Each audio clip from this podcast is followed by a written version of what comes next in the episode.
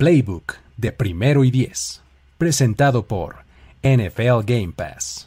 ¿Te gusta la NFL? Llegaste al lugar indicado. Primero y diez, el podcast. Primero y diez, el podcast. Impartiendo cátedra sobre la mejor liga del mundo desde 2008. Ulises Arada, Luis Obregón y Jorge Tinajero te dicen todo lo que necesitas saber sobre los emparrillados profesionales, con valiosas asistencias del mundo de la cultura pop. Primero y diez, el podcast.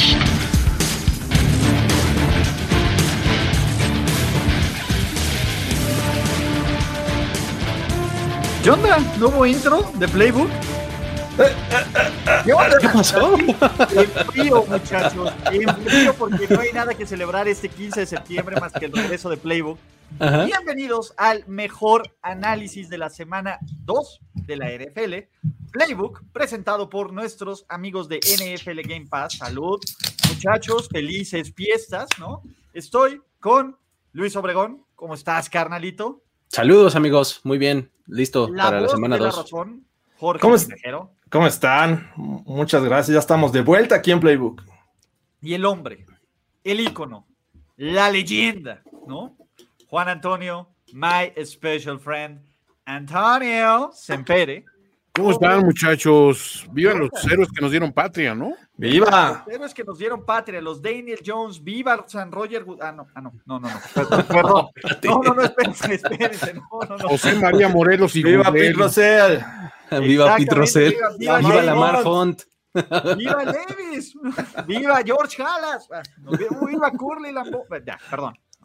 Tenemos un playbook espectacular, semana 2 de la NFL, donde, pues bueno, después de un poco de reaction, se separan los contendientes de los pretendientes, muchachos, y estamos con un show espectacular. Para los que no saben ni qué la más remota idea de qué es Playbook, pues vamos a analizar los 16 partidos de la NFL, pero cada uno de nosotros cuenta con dos armas secretas. La primera producción, ponme un hard pass, por favor.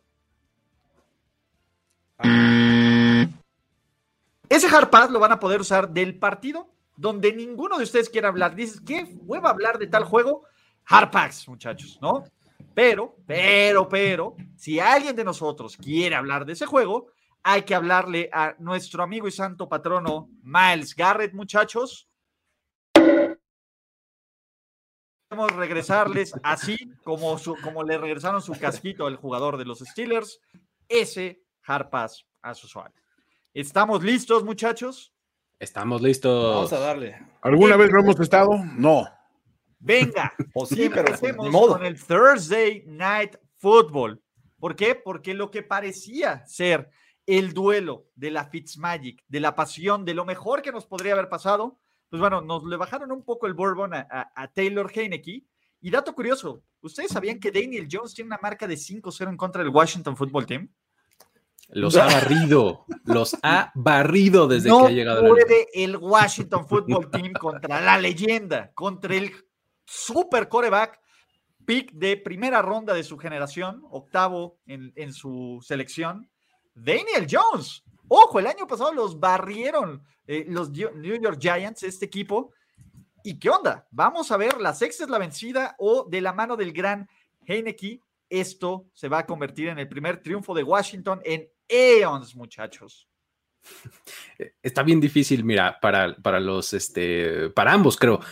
Específicamente para Washington está difícil porque tuvieron una semana bien cortita, ¿no? Tuvieron eh, tres días para preparar a Taylor Heineke. Creo que difícilmente puedes, eh, pueden eh, como preparar un muy buen plan de juego específico para él en tres días, no sé. O sea, creo que este tipo de juegos más o menos como que se preparan en paquete muchas veces, ¿no? Con el anterior. Y, tener tres días, pues eh, no es muy benéfico para él. O sea, creo que la mejor versión que podríamos llegar a ver de Heineke sería la próxima semana cuando tengas 10 para prepararlo, ¿no? De, de jueves a domingo, ¿no? Este, de la siguiente semana. Eh, le ha pasado un poco eso a, a- a lo largo de sus, de sus pocas este, exhibiciones, ¿no? En, en- en la liga. O sea, lo aventaron ahí a los perros ahí en los playoffs. Este, y, Y la rompió y nos ganó nuestros corazones, Luis. y sabes, ¿sabes qué? Tiene, tiene un estilo de juego interesante, Heineken, me gusta. O sea, está, está padre, vuela, este, se avienta. Creo que eh, tiene un estilo padre. Eh, y del otro lado, la verdad es que los Giants también lo, tienen eh, difícil porque qué bárbaros. Digo, lo, mencionaba aquí la vez pasada, los Giants son un equipo bien gris. No, no, puedo encontrarles una cosa que, que me emocione. O sea, que yo diga, bueno, esto es lo que hacen bien estos Giants. Me cuesta mucho trabajo encontrarlo. Y del otro lado, por lo menos puedes decir, pues es que Washington tiene una muy buena defensiva, pero ¿qué puedes decir de los Giants? O sea, no sé, la verdad es que me cuesta mucho trabajo los dos, este, eh, como predecirles algo muy bueno. Siento que hay un poco de bias, siento que hay una estrella solitaria tatuada en ese comentario, pero... Me queda claro que va orientada hacia allá, pero eh, sin duda yo veo un juego totalmente defensivo. Eh, es cierto, Washington le costó trabajo contra una buena ofensiva que fueron los Chargers. Le lanzaron mucho, le hicieron más de 300 yardas por, por pase, algo que, que, pues yo no me esperaba, al menos con una defensiva que pensábamos que iba a ser de, las mejores. Al menos en la primera semana le costó mucho trabajo. Sin embargo, creo que la ofensiva de los Giants baja enormemente el nivel comparado con lo que enfrentaron hace una semana, que era el equipo de Justin Herbert. Eh, ¿Dije pervert o pubert? No, dije pervert. Estás bien, creo que ya estamos bien. La evolución del Pokémon. La evolución. Es correcto. Entonces, eh, me parece que esa es una de las ventajas de Washington. Eh, vi la, ofensiva de los Giants y la verdad que está muy limitada con un Saquon Barkley que no está al 100%, que depende mucho de la protección al coreback. Por ahí podrían perder un, hombre este, en el centro de la línea, Giants, eh, y la verdad es que no es de las mejores estando completa. Así que yo creo que veo una masacre cuando la defensiva de Washington esté en el terreno de juego. Del otro lado, Creo que el front seven es de lo más interesante de esta defensiva de Giants, pero estar mucho tiempo en el terreno de juego le va a pesar y creo que va a ocurrir. Entonces sí veo un, juego muy cargado y sinceramente creo que se le va a tronar la racha a Daniel Jones. Híjole, a mí se hace de entrada que este es un juego que la, la NFL lo programó como cuando acabas de llegar al restaurante eh, de espadas brasileño, a la churrasquería, y el primer churrazo que te mandan es algo así como, como, como pollitos envueltos en tocino, algo así que llegas y, dices, sí, sí, démelo, démelo, ¿no? Porque acabas de llegar, ¿no? Y no piensas bien tu elección, dices, ¿E-, ¿en serio? O sea, habiendo picaña. Y la picaña, exactamente, no me esconda la picaña, señor. comiendo pollo envuelto en tocino, o sea, en serio. Chichita, cóctel, ¿no? Ahumada. O sea, chichita ahumada, dices, o sea, ¿qué, ¿qué estoy haciendo? Te sorprendieron, la NFL agarró y pues ahorita pones el Washington Football Team contra los Giants y, espérate, Toño, y nosotros como que no sabíamos. Tiempo? ¿No? Un no, bonito Texans contra Panthers la siguiente semana, güey. O sea, es, todavía, todavía, todavía, te están dando así cosas como que, bueno, pero ya saquen lo bueno, Unos ¿no? guacalitos de pollo, ahí te van, ahí les van muchachos. Pescuecitos, pescuecitos de pollo. Estamos a nada de, unos esquites con unas patitas de pollo adentro. pescuecitos de pollo con salsa valentina. Entonces digo, de entrada está eso, pero oigan, ustedes son buenos para las estadísticas y todo eso, ¿no? Porque fíjate, yo aquí me encontré unas cosas A ver, díganme, 11 touchdowns para una temporada completa de un coreback, ¿es algo bueno o es malo?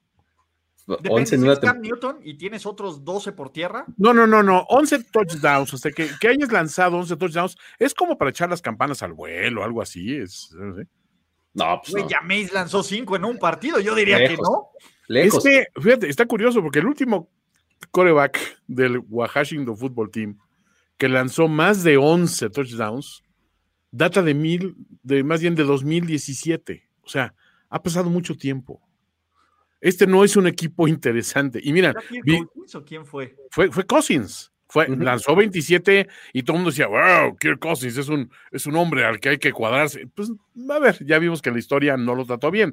Pero vivimos las épocas difíciles de Tejidín y todo el rollo. Decías, bueno, en algún momento va a llegar aquí un Salvador. Vivimos la era de RG3, un montón de cosas que dices, ya era como que la, las estadísticas, aunque sea por sí solas, hubieran nivelado un poquito esta balanza a más de 11 touchdowns, ¿no? Entonces, es un récord de mediocridad brutal. Y si eso le sumas que, que los gigantes llevan, creo que desde 2019, sin, sin tener una sola semana marca ganadora, o sea, es consistentemente perdedor. Yo no sé por qué nadie utilizó el hard pass en este juego. O sea, explíquenme ustedes. Yo no entiendo, explíquenme por favor. Yo tengo otros datos.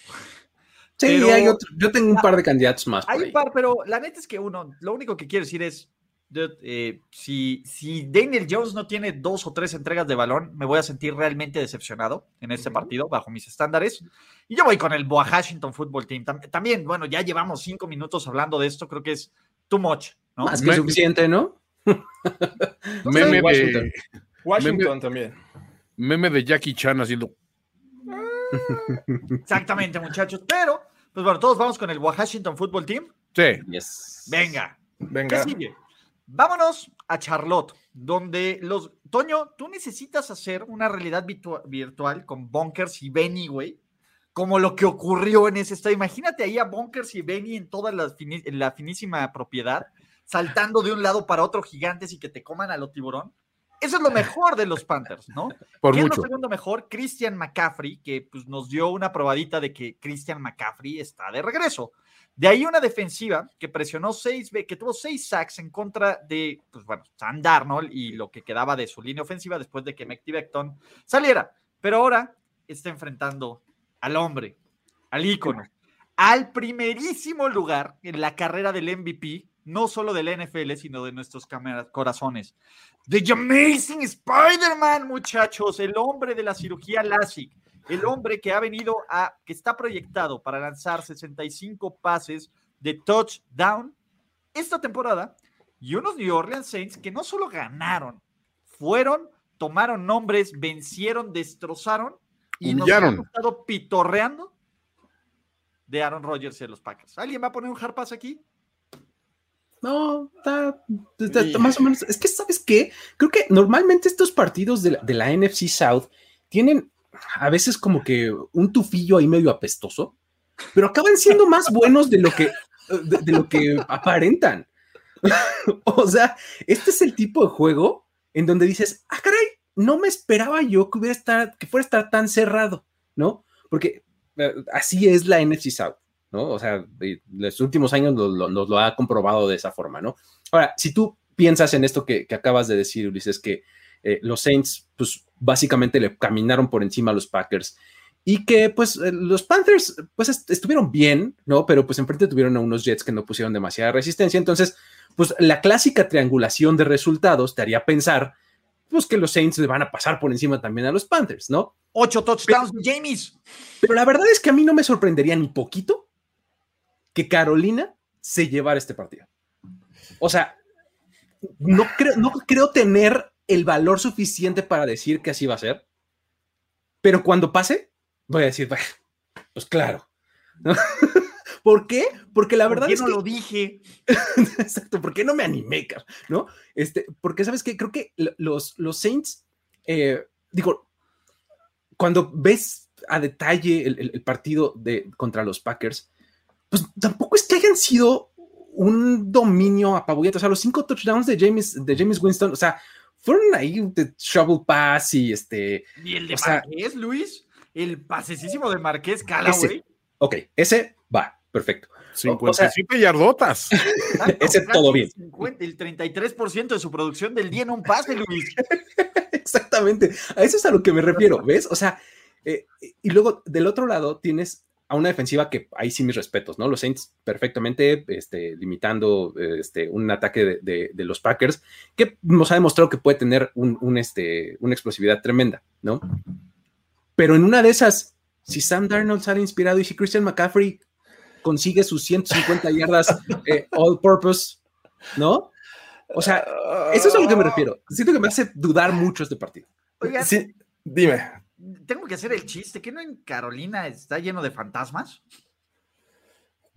¿Te refieres a las personas que A las están muy personas claras? que se visten como fantasmas. Yo no sé cómo Sam Darnold puede estar tranquilo viviendo en un lugar así, muchachos.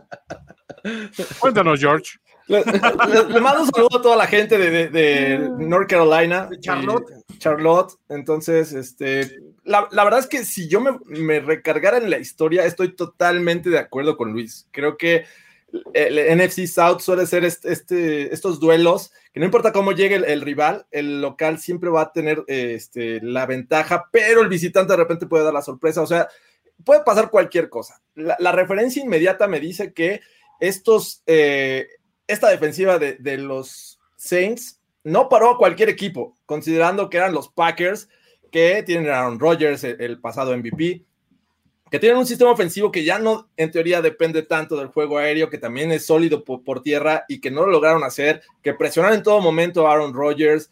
Entonces, eh, si eso lo traslado a enfrentar a una ofensiva de los Panthers, me parece que podrían eh, ser todavía más efectivos, ¿no? Este, deteniendo el juego terrestre con Chris McCaffrey, saben a lo que se espera, si presionas a Sam Darnold, por ahí te puede ocasionar este, errores. Del otro lado, sí es sólida la, defensiva de los Panthers. Me parece que tiene jugadores muy importantes, Brian Burns, eh, Jeremy Chin, eh, pueden hacer cosas interesantes, tiene una sólida línea defensiva, me gusta mucho.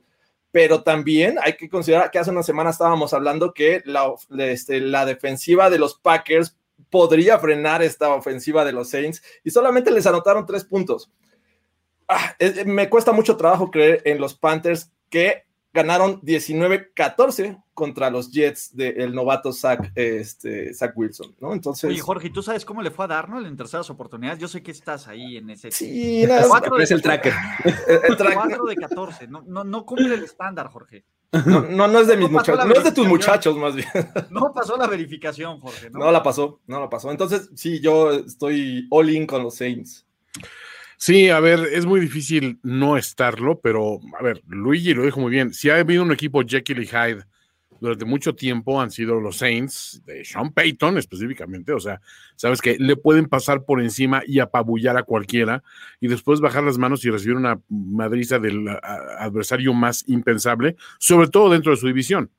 Ahora, sin embargo, creo que era, sí tenemos que factorizar un poco el, el, el elemento Jamazing en la ecuación que dices, es alguien que ahorita salió y de entrada en su primer juego de, bueno, vamos a ver de qué estás hecho realmente, hace lo que hace.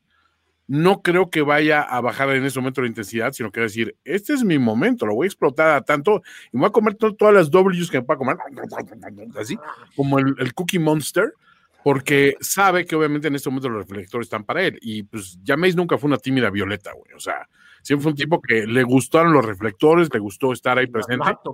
Lo que pasa es que sí, el problema es que los reflectores siempre están corriendo por las labores equivocadas. ¿no? Este, entonces sí, pues, o sea, es, yo voy a dejar de apostar por los Saints hasta que Jameis me demuestre que puede tener una regresión al Jameis de 2019, por ejemplo. Pero de momento, pues hay que ir con ellos. Yo me como esa W, muchachos, también. Sí, o sea, la verdad es que sí, sí es, sí es. Digo, además, con lo, inspirador que fue el, este, el discurso que le dio su preparador físico a Jameis, ¿te acuerdas que dijo, por favor estén preparados? Este, básicamente que estemos preparados, ¿no? Es tesoro mundial, Jameis en Spider-Man. Dios, tesoro, tesoro, tesoro mundial. No, no podemos no estar felices con The Amazing Spider-Man. Pero bueno, siguiente partido. Andy Dalton Bowl. Sus Cincinnati Bengals, de la magia de Joe Burrow, del líder en yardas por tierra Joe Mixon, de llamar Chase que se le olvidó como esos drops y que solo sabe atrapar pases de touchdown, van a meterse a Chicago.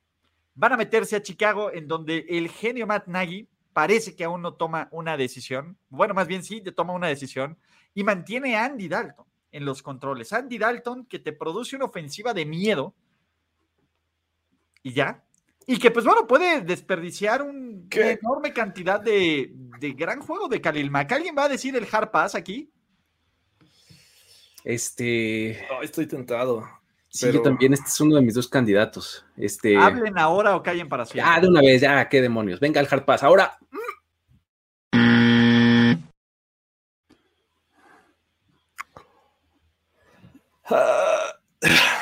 Ah. Come on, seamos serios.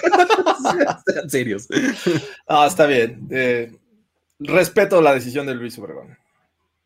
¿Qué onda? ¿Ves? Venga. Yo, digo espérate, espérate, vamos a decir. Nada más regresemos al pick rápido. Exacto. Todavía vamos quién gana, todavía no, es todo. No, no, este, yo digo que ganan los Chicago Bears. Ah, me costó mucho trabajo decidirme, pero voy con los Bengals. The Bears. The Bears. Jorge, vamos a tener que seguirte arrastrando en los picks. O no sé, o puede que no. The Bears. Muchachos, siguiente. Gran partido. Vámonos a Cleveland. Vamos a Cleveland, que de estos equipos luchones que perdió, pero ganó nuestros corazones, excepto faltando 10 minutos. Y del otro lado, la sorpresa, no tan sorpresa, porque dos personas aquí se los dijimos y con, con la mayor seriedad posible. Los Houston invictos y líderes en solitario, Houston Texans, del gran David Cooley y con Ty Goat Taylor, que esperemos le alejen todos los objetos punzocortantes de su cuerpecito esta semana, van a enfrentar a unos Cleveland Browns que están en el fondo de su división compartiendo con los Baltimore Ravens y que necesitan ganar para mantener este estatus de contendiente al Super Bowl. Eh, pues básicamente eso es todo lo que tengo que decir antes de que yo les diga, mi querida producción, Harpa hace esta cosa. ¿Te cae? Está difícil defenderlo, ¿no? Me gustan mucho los Browns. ¿Qué más podemos decir de los Texans? Entonces, es un mal equipo luchón. Eso, ese argumento lo podemos reciclar 16 semanas más. Exacto. aparte todos vamos a ir Browns, ¿no? Sí, pues sí. Voy con Browns. Nomás donde se le complica el juego a los Browns. Ahí nos vemos la próxima semana. Full Browns. Sí, Browns, Browns. full Brownie, muchachos. Full Brownie con todo. Pero este sí es un juegazo. Tenemos por un lado el que es el mejor jugador defensivo de toda la, NFL, Aaron Donald, que probablemente se va a medir constantemente con quien pueda ser el mejor liniero ofensivo de toda la NFL, Quentin Nelson, ¿no? Como supporting cast, Matthew Stafford, después de una semana es todo lo que nos prometieron y más. Seguimos enamorados de esos pases precisos, profundos, perfectos, preciosos a Jefferson, a Cooper Cup, a todos, a todos. Matthew, Matthew, perdónanos, Matthew, te deseamos cosas bonitas. Cosas que no son tan bonitas es la protección que le dieron a Carson Wentz o la toma de decisión que tuvo Carson Wentz, o la defensiva secundaria de los Indianapolis Colts, que permitió un COVID rating de 156.4 a Russell Wilson en modo playoffs. Y el problema es que los Colts corren el riesgo de meterse un 0-2 en una división que los Texans no quieren soltar, no quieren soltar de su yugo de fuego. Exacto. Y la verdad es que, pues bueno, en casa este equipo de Frank Reich con más bien Jonathan Taylor y amigos, se ve difícil contra Aston Jalen Ramsey, que se ve rejuvenecido el cabrón. Ese es un poco, eh, iba a ir a empezar con eso, o sea, eh, en verdad las armas eh, del juego aéreo de, este, de los Colts podrán tener algo que ofrecer contra este A, pass rush y B, defensiva secundaria de los Rams. yo lo veo difícil, o sea, creo que su, su mejor elemento es Jonathan Taylor sin duda y lo hace muy bien, ¿no? El problema es que sí, sí tiene un frente una frontal defensiva complicada. Bueno, se contrarresta un poco con su línea ofensiva, que también es buena y demás. Pero fuera de eso, veo eh, muy complicado que, los Colts puedan eh, mover el balón, que puedan avanzar, que puedan hacer daño a, esta defensiva de los Rams. Y del otro lado, ¿qué les digo, amigos? Continúa la cruzada Matthew Stafford por el MVP de esta temporada. Entonces, este, y ahora más claro que nunca, ¿no? Después de habernos mostrado lo que nos mostró la temporada de la semana pasada, digo. Entonces, eh, yo veo este partido, este, pues hasta medio disparejo. O sea, la verdad sí, sí, sí veo una ventaja clara para los Rams. O sea, no escenario por lo menos sencillo en el que los Colts eh, puedan tomar una ventaja. O sea, no veo una narrativa así donde digo, ah, pues pasó esto y luego lo otro y luego aquello. O sea, salvo, salvo tragedias, ¿no? Lesiones y cosas así, ¿no? O, cosas eh, no predecibles como entregas de balón o cosas así, que pues tampoco esta defensiva de los, de, de, los Colts es de esas, ¿no? O sea, la defensiva de los Colts, cuando tiene buenos momentos, que vaya que los ha tenido recientemente, no es por ese tipo de jugadas, ¿no? Entonces, la verdad es que yo sí me quedo eh, como que de manera clara con los Rams. Sí, creo que eh, es, es, más que obvio y es muy triste para estos Colts que comienzan la temporada en dos juegos consecutivos como local y potencialmente eh, van a ser dos derrotas. Ya vimos lo que les hizo Russell Wilson en el primer juego, lanzándoles y, largo, quemando a sus safeties y cornerbacks. Y justamente eso los Rams nos mostraron el, domingo pasado en la noche cuando atacaron en zonas profundas a los Bears y que pues, prácticamente estaban solos sus, receptores. Entonces, también por el lado del juego terrestre, me parece que los Seahawks le hicieron mucho daño a los Colts con, con Carson. la semana pasada, los Rams eh, Henderson también tuvieron sus momentos interesantes. Entonces, creo que por ese lado me, cuesta mucho trabajo ver que estos Colts puedan detener esta ofensiva explosiva de los Rams.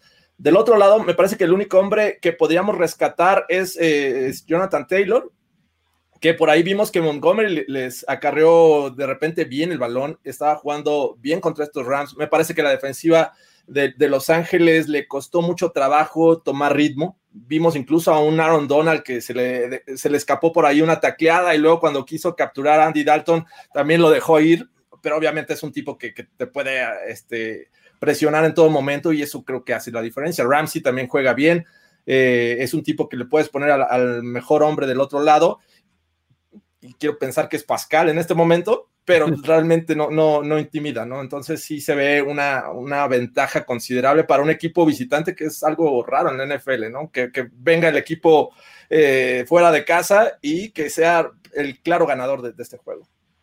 Es que es una semana donde los visitantes como que tienen una, una ventaja muy marcada sobre los locales. Y aparte en este momento las narrativas también son de, equipos con muchas variantes y mucha versatilidad contra equipos que si bien les va tienen un elemento disruptivo y como que en ese a la hora del análisis tenemos que descifrar nuestras esperanzas. Si se fijan estamos con, todos con pues a lo mejor Jonathan Taylor hace algo, ¿no? Este, pero pues es que la realidad es que la realidad es que le estamos apostando a un caballo de 11 y entonces dices, pues, está complicado, ¿no? O sea, no está tan sencillo.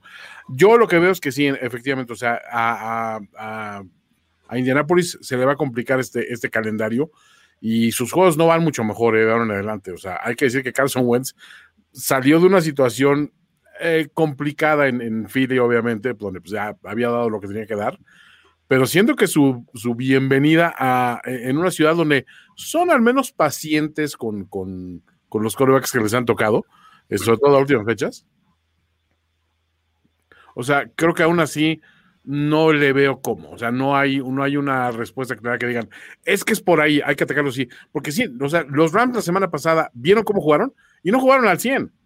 todavía cometieron un montón de errores y un montón de cosas. No mostraron así tampoco un, un juego terrestre de ahora les vamos a enseñar lo que podemos hacer ahí. Nuestros, los defensivos y el pass rush tampoco fueron apabullantes y aún así ganaron con cierta holgura. Entonces, no hay forma. ¿eh? Sí, digo, las buenas noticias para los Colts es que no tienen Andy Dalton para coreback.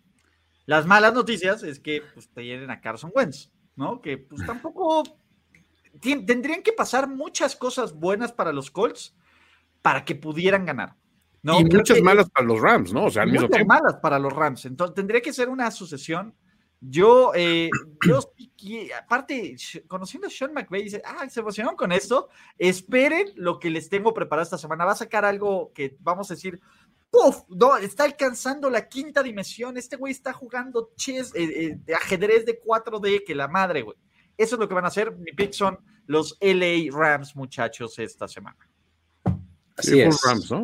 Vámonos con los Rams. Vámonos con los Rams. Vámonos con los Rams y vámonos eh, a Wakanda. Bueno, casi. yo creo que es lo menos Wakanda posible del mundo. El, el lugar opuesto a Wakanda es Jacksonville, Florida, ¿no?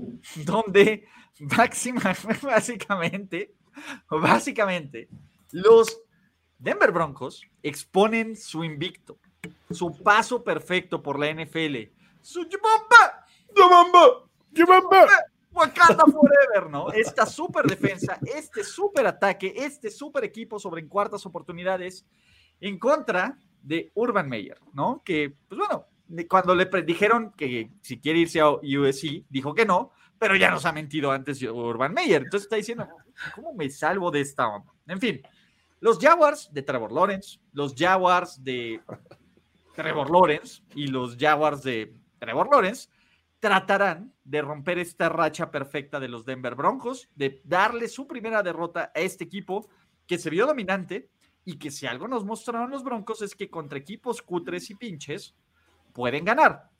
¿Cuál es la ventaja? Me parece que los Jaguars son un equipo en este preciso momento cutri pinche, a pesar de su super coreback, ¿no? Entonces, yo no sé si vamos a seguir hablando de esto o no, muchachos. Gracias. Venga, venga, hard pass. ¿Alguien tiene algo que decir? ¡Chumambo! ¡Wakanda Forever! Wakanda Forever. No, Super Broncos. Y Broncos, Broncos. Confidence Super Builder. Broncos, Confidence Builder para los Broncos. Ya le fue bien ahí en Jacksonville a Winston, que no le vaya bien a Teddy Bridgewater. Es tierra fructífera para estos corebacks. ¿no? ¿Por qué, Jorge? No sé, digo. encuentren las, las similitudes. Encuentren ¿Por las qué, similitudes. Jorge? ¿Qué, qué- qué- me quieres decir? ¿Quieres decir que ayer jugaba bien David Garrar? Exactamente. Byron. Byron. ¿Qué quieres decirme, Jorge? El domingo hablamos. Y bien, lo bueno, y bien lo dicen ahí en los comentarios para este juego de broncas, ¿no? Entonces, bien dichos, muchachos. Omar Ávila, bien soltado ese balón. Vámonos un poquito más abajo, ¿no? Donde la gente no se pelea tanto con los cocodrilos, sí se pelean, pero no tanto. Vámonos a Miami, muchachos, ¿no? A Miami, Florida, porque los Buffalo Bills, heridos de su orgullo, de su diosito, de su supremacía, ¿no? Eh, que no pudieron cubrir, ¿no? Y que no pudieron cubrir a Dionte Johnson, que no pudieron cubrir en los equipos especiales esa patada. Y que, pues bueno, ahora a- probablemente algunos dirán, bueno, los haters a lo mejor tienen un poco de razón y Josh Allen no es tan bueno. Se enfrentan a la imparable máquina defensiva de Brian Flores y los Miami Dolphins en un partido donde, ojo, Tua no necesita ser espectacular. De hecho, no necesita ser ni explosivo el cabrón. Solo necesita manejar los juegos, ¿no? Dejar que la defensiva se haga cargo. Y tenemos a unos Miami Dolphins que están en líder en solitario. Si Miami gana, se pondría una ventaja considerable sobre el resto de su división con una marca de 2-0 en la AFC West y con un juego completo de ventaja sobre sus más sobre el que gane de Jets y Patriots, que ya vamos a ir para allá. Entonces, muchachos, ¿no? ¿Qué tendría que hacer Buffalo? Que luce como favorito, pero pues siempre, cada temporada hay equipos que nos enamoran un año y no. Y para creer que estos Bills, pues la neta es que fue un pequeño desliz y que todo va a estar bien y que pues todavía síganse aventando en esas mesas rumbo al Super Bowl. Creo que ese es, el caso de este partido, ¿no? Vamos a, a confirmar un poco de los dos lados, ¿no? Si, si los Dolphins, con, con la buena defensiva que desde el año pasado ya nos mostraron, eh, van a, a poder contener a los Bills, que el año pasado los barrieron, por cierto, ¿no? Este, Hasta con los suplentes, Luis. exacto, ¿no? Los, los barrieron lo- los, los Bills. No sé si, eh, si este año vaya a poder ser diferente, porque digo, la verdad es que eh, lo, lo mostrado por los Bills el, el domingo pasado está lejos de ser inspirador, la verdad. O sea, porque creo que esperábamos muchísimo, o sea, que esperábamos que los Bills retomaran las cosas justo donde las dejaron en, en 2020 y pues no fue el caso, ¿no? Entonces, creo que la confirmación es esa para los Bills, ok, confirmemos nada más que venías fuera de ritmo, que no había este, todavía arrancado el coche, entonces pues vamos a esperarnos y entonces ahora sí retoma tu control sobre la división que en el papel te pertenece, ¿no? Este, y, y del lado de los Dolphins, creo que lo que, lo que puede hacer tú con, con Jalen Waddle me sigue intrigando mucho. Este, lo vimos en, en, en, algunas ocasiones durante el partido, en ese touchdown y demás, eh, en el partido pasado, y creo que puede seguir dando frutos en ese tipo de, de, de momentos, en ese tipo de, de, situaciones en donde puede buscarlo y ganar yardas después de la atrapada y demás. Creo que esa sería una forma, porque la verdad es que su juego terrestre no me inspira nada, ¿no? Pero este, al, ataque eso es a lo que yo le apostaría con, con, estos Bills, digo, con estos Dolphins, perdón. A mí en lo personal eh, no me encantó nada lo que vi de los Bills a la ofensiva.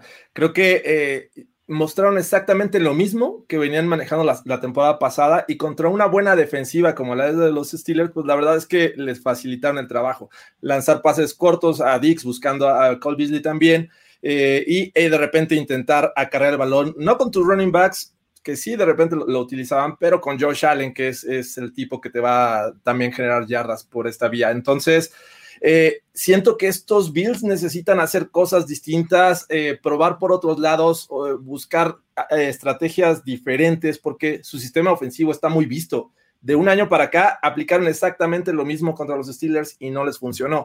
Van a enfrentar una defensiva que también tiene la capacidad de anular o hacer casi lo mismo que hizo los Steelers, ¿no? Reaccionar muy rápido, tienen una defensiva secundaria buena, tienen una frontal que puede ser capaz de, presionar a Josh Allen. Entonces, yo sí, a mí me gustaría ver estos Bills haciendo cosas distintas a la ofensiva. A la defensiva me parece que dieron un pasito hacia adelante, se vieron bien, presionaron a Roethlisberger lo que se pudo, porque sabemos que es un equipo que se deshace rápido del balón, y contra Tua Tango Bailoa posiblemente puedan tener cierta ventaja en ese aspecto, en presionar, porque no es un coreback que se va a deshacer rápido del balón, va a estar buscando que su receptor esté realmente abierto para poder jalar del gatillo, no es ese tipo que se anticipe, al menos en este momento de su carrera todavía no logra eso, entonces creo que esa, esa posibilidad eh, de la defensiva de los Bills la podrían aplicar contra Tua Tango Bailoa y podría ser un juego muy parejo. Creo que en la defensiva que tenga la capacidad de este, detener a la ofensiva en, prácticamente todo el, juego tiene la posibilidad de llevar a su equipo a la victoria. Yo sí veo que puede ir para cualquiera de los equipos y ahorita al final les voy a decir a quién. Uh, misterio, llamado Jorge. Es que ahí está. Todas las temporadas siempre tenemos un equipo que en teoría tiene que ser protagonista y arranca 0-2. Entonces todo el mundo así como que prende las señales de alarma y no eran el equipo que esperábamos. ¿Qué tal que fue una gran mentira? La mentira llamada inserte su nombre aquí. Es de estos equipos, Búfalo, que es tentador ponerlos en esa categoría. Sin embargo, yo todavía quiero creer que lo de la semana pasada fue una especie de anomalía en la Matrix, porque si bien no me gustó lo que mostraron, siento que también mostraron una pequeña regresión mental a lo que eran los Bills hace dos años. O sea, cuando Allen intentaba hacer demasiadas cosas, no se tenía a sí mismo la paciencia para realmente construir ofensivas sostenidas, sino que quería resolver todo con un gran pase, con un gran lanzamiento.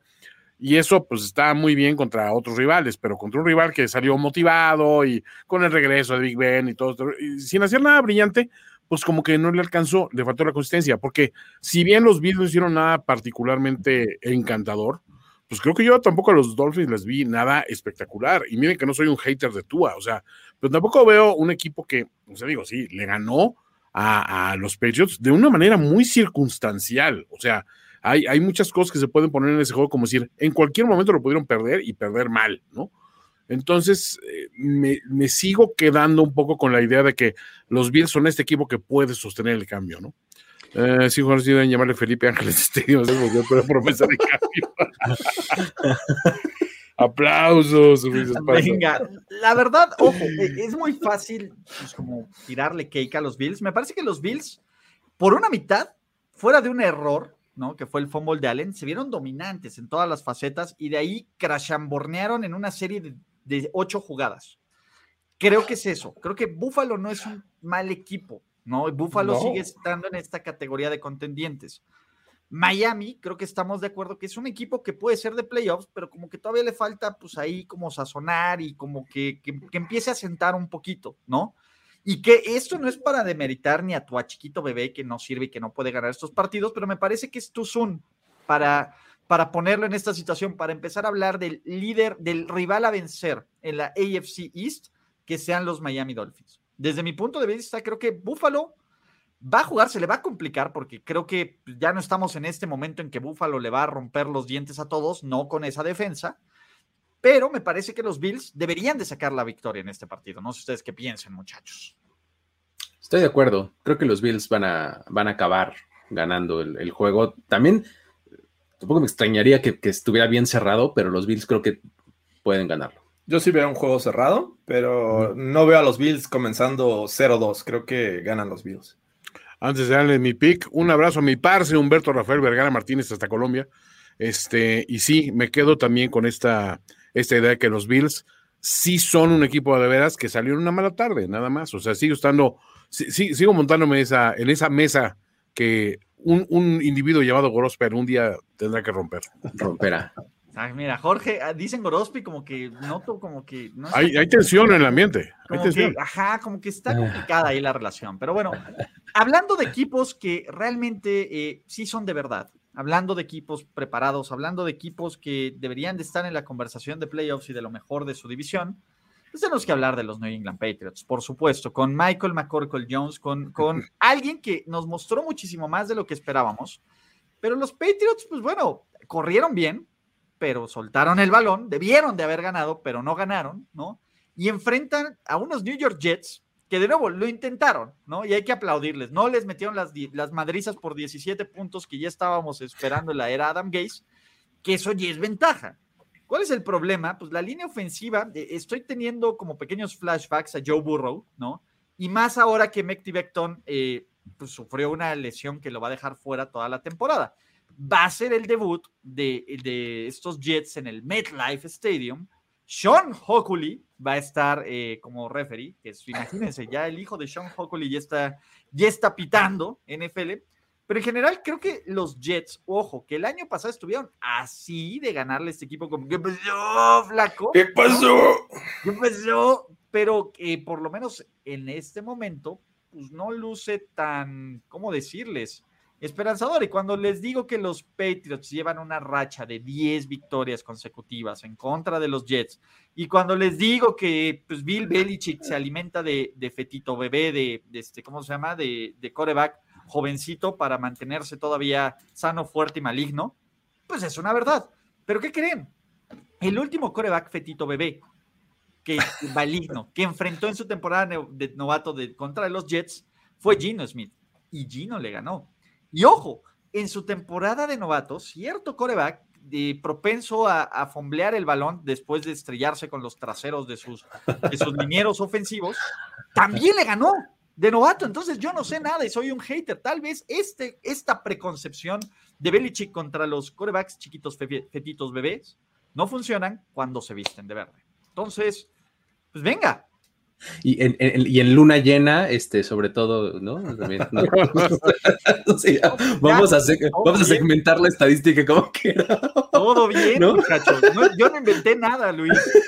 No, no, yo no digo que estés inventando. Lo traigo en mi muñequera escrito. Ah, pero, ah, no, tú estás preparadísimo, me queda claro. Muy bien. Este, no, creo que el, el partido, este, híjole, la verdad es que tampoco veo cómo, este, cómo los Jets puedan mejorar demasiado con respecto a lo que mostraron la, temporada, la, semana pasada. Em, esto, esto que mencionas de Mecha y Beckton me preocupa un montón porque lo mejor que vimos de los Patriots fue su frontal. Matt Judon, la verdad es que lo hizo muy, muy bien. Y pues creo que ahí eh, va a tener un, problema este, Zach Wilson, eh, pues teniendo enfrente a esa frontal todo el tiempo, ¿no? Este, teniendo muy cerca su cara todo el, todo el tiempo. Entonces, eh, de por sí no es, no es muy, muy alto Zach Wilson. Este, es móvil, eso sí, ¿no? pero creo que puede pasar una tarde medio larga y complicada, este, sobre su espalda, ¿no? Entonces, eh, creo que eso le, va a acabar afectando y además, pues no tiene un juego terrestre en el que tú puedas decir, bueno, pero se puede recargar ahí, y puede, pues tampoco, ¿no? Este, sí, mucha buena química con Corey Davis, pero pues hay que hacerle llegar el balón, ¿no? Y hay que tener un tiempo para eso. Entonces, eh, eso es lo que veo más, más complicado yo para los Jets, ¿no? Cuando estén al ataque. Eh, y del otro lado, la verdad es que Mac Jones, pues pues es lo que es y, lo, está haciendo muy bien, ¿no? O sea, creo que no esperábamos que fuera un quarterback espectacular, pero pues está entregando pues lo que se le pide, ¿no? O sea, eh, sumando un completo después del otro y después del otro y después del otro, o sea, pues creo que con es más que suficiente, ¿no? De ir resucitando las manos de Nelson Aguilar, este, Digo, ¿Respondió? ¿Respondió? No, exacto. Entonces, eh, eh, creo que eh, la defensiva de los Jets, de los Jets este, por más que queramos como creer en él o que queramos, este, que, Robert sale la, saque del, fondo, pues creo que todavía no está ahí, ¿no? Entonces, yo por ahí veo el partido. Sí, realmente los Pats estuvieron a nada de ganar este juego por errores que eh, creo que se pueden trabajar durante la semana para no repetirlos. Y creo que eso los pondría del otro lado contra unos Jets que les costó mucho trabajo abrir el marcador. Se la pasaron mucho tiempo en ceros y sabemos que es una ofensiva que en este momento depende de la conexión Zach Wilson-Corey Davis. Es prácticamente eso y amigos. Entonces, creo que le va a facilitar enormemente el trabajo a la defensiva de los Pats, que como bien ya dice, ya dijo Luis, eh, jugó muy bien. Eh, creo que saben eliminar esas, esas piezas que hacen daño del, del, rival y se van a enfocar en esto, en presionar a Zach Wilson y en tener doble cobertura a Corey Davis y con eso creo que están del otro lado. Mac Jones y el sólido juego terrestre que parece que van a tener este año los Pats, me parece que pueden ir poco a poco mermando una defensiva que ya de por sí está teniendo problemas también por lesiones, ¿no? Este, este Jamarcus Joyner también se, se lesionó. Entonces, se ve eh, sumamente complicado ese tema de que Bill Belichick eh, come eh, corebacks novatos, me parece que es más real. Podría tener sus, sus, excepciones, como ya las mencionaste, Ulises, pero creo que la gran mayoría de las ocasiones Bill Belichick va a ganar y va a hacer fallar a Zach Wilson, un, un tipo que tiene mucho futuro, pero en este momento todavía le falta dar ese, ese estirón, sobre todo leyendo defensivas. Entonces, se le va a complicar mucho estos Jets. Aparte está el otro argumento sobre corebacks novatos que cuando analizas juegos de corebacks novatos, no te vas al, al, histórico, te vas al juego anterior. Entonces, mente, ¿qué hicieron en el juego anterior? Porque no van a cambiar drásticamente el estilo de una semana a otra. ¿Por qué? Porque el coreback precisamente apenas se está hallando en un sistema y tienes que desarrollar el sistema. Ahora, yo de lo que vi la semana pasada de los, los Pats con McCorkle contra unos Jets, o sea, sí veo que dos equipos están en una etapa de reconstrucción, pero de un lado tienes a al pelón de Brazzers, Robert Saleh haciendo lo suyo, y del otro tienes a Bill el reconstructor, güey, o sea, que realmente es un tipo que, pues, o sea, sí sabe sacarle mucho provecho a esas sobras que otros dejan, dice, pues los hace funcionar, y creo que la semana pasada hizo funcionar elementos que en otro lado hubieran fracasado ostensiblemente o nos hubieran pasado de noche. Entonces me quedo con el que aprovecha más lo, lo, que tiene a la mano contra el que está intentando construir algo a partir de lo que le llegó. Señores, G, A, T, S. Jets, ah, Jets, no. Jets, va a perder. Ya, nada más. ¿Qué onda? No creo que va a ganar. McCorkle, cómete tu primera W, ¿no? Entonces, venga, va a ser el primer coreback de esta generación en conseguir una victoria, lo cual te va a ser el más preparado. Slow clap. No, le, le quiero responder a, Le, a, Leobardo que dice que por qué estamos diciendo que son errores de, de, los Pats. Sí, fue por la defensiva de Miami. Si tienes una buena técnica de protección de balón, Caja. por más que te golpeen, no vas a soltar el balón. Y en cada jugada te estaría soltando todo el mundo el balón. Entonces, mira, si tienes esa técnica, no pasa, muchachos, por más que te peguen. Entonces, High error tight. de los pads, error de los pads. High and tight, así arriba y apretado. Todo mal con estos pads, todo mal con estos pads. Entonces, ¿todos vamos full pads? Sí, sí, sí, vamos con los Patriots. Siguiente gran partido, ¿no? Eh, Kyle Shanahan tiene dos kriptonitas las ventajas en el último cuarto y los Philadelphia Eagles. El coach de los San Francisco 49ers aún no puede ganar a Bolé, Les Agles. Bolé. Y ahora enfrenta a alguien que no está jugando piedra, papel o tijeras. Está jugando ajedrez en un mundo donde jugamos NFL. Entonces, Siriani está en otra categoría por completo, ¿no? Los Eagles, que se ven increíblemente preciosos, precisos, profundos con Jalen Hurts y con una defensiva renovada, están en solitario en la cima de su división, haters. Y no solo es eso. La verdad es que, pues bueno, vamos a ver si pueden contra el paquete, Trey Lance y contra la hermosura de Jimmy Garoppolo, porque si hay un equipo que se vio dominante en cuanto a puntos, en cuanto a yardas, en cuanto a todo, fueron los San Francisco 49ers, pero algunos dirán, algunos dirán que este es un juego trampa. Yo solo diré que es un juego hermoso, donde Jimmy Garoppolo todavía tiene que pelear por la credibilidad, porque no importa que lance 300 yardas, porque no importa que anote, la gente pide a Trey Lance. ¿Por qué son así? ¿Por qué son así, amigos? Es, es que tiene que ganar y aplastar así. ¡Ah, ah! Si no, no cuenta. Qué horror de gente. Que, que, oye, pero pues que le ayude su head coach, ¿no? No sacando los titulares y este. pues es que también, como así, por eso, este, de repente, los 49ers, como, como dices Ulises, de, se, este. Eh, sí, pues bueno, ahí ya, no sé. O sea, Eso es en Overreaction, ¿no? Sí, en lo, Overreaction. Lo cantamos en Overreaction a voz en cuello. Entonces, ¿Dónde andas, Salón? Sí, sí, sí, sí. Aquí eh, este es un espacio diferente, decente, este, sobre todo. Este es un espacio seguro para Luis. Exacto. ¿No? Como, como le hacía Dakota Fanning, ¿no? En, en, la Guerra de los Mundos. Este es mi espacio seguro, ¿no? este. Bueno, el, asunto es que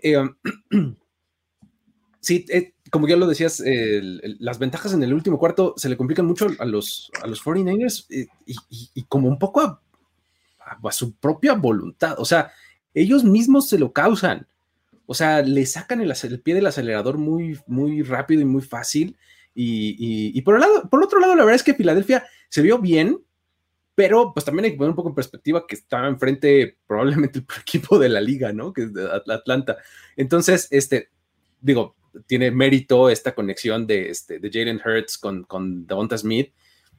Creo que está como que descubriéndose algo que va a ser una realidad de ahora en adelante, ¿no? esa conexión. Eh, um, y creo que es algo que pueden continuar eh, en este momento por las bajas eh, que han tenido los 49ers en la posición de corner, ¿no? Entonces, ese sería uno de los aspectos que, me preocuparía si fuera, si estuviera yo del lado de los 49ers, ¿no?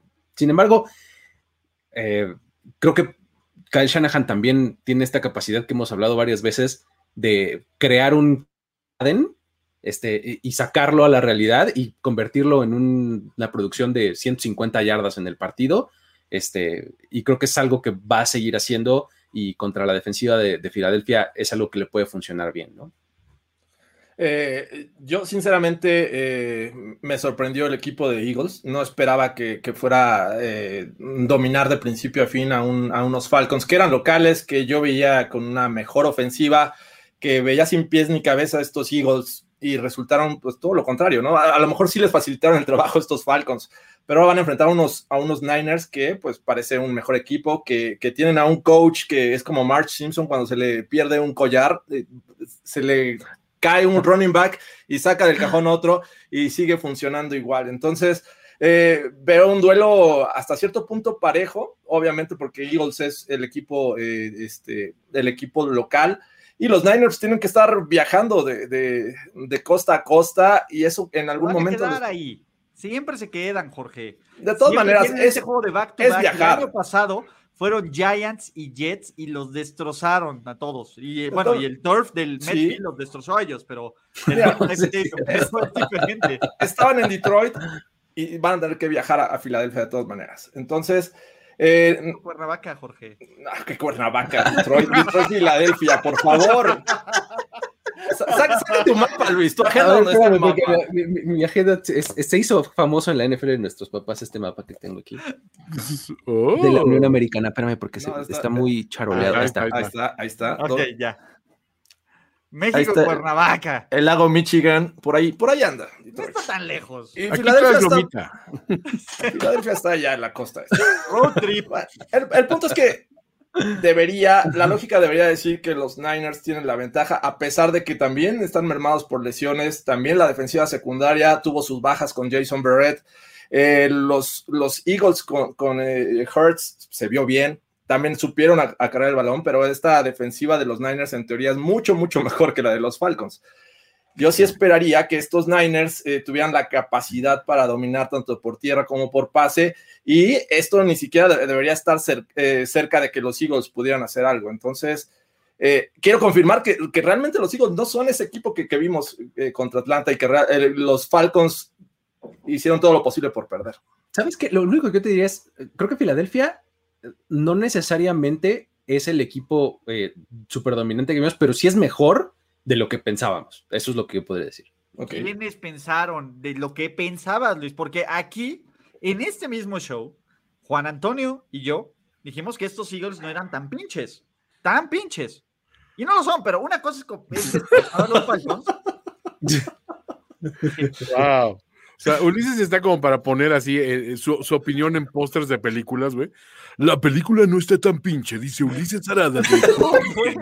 O sea, güey, no están tan pinches. Tus elogios están del carajo. Así.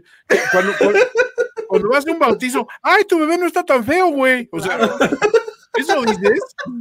Es eso. A ver, pues, quieren que sea honesto que les mienta. No se parece tanto a Winston Churchill como otros bebés.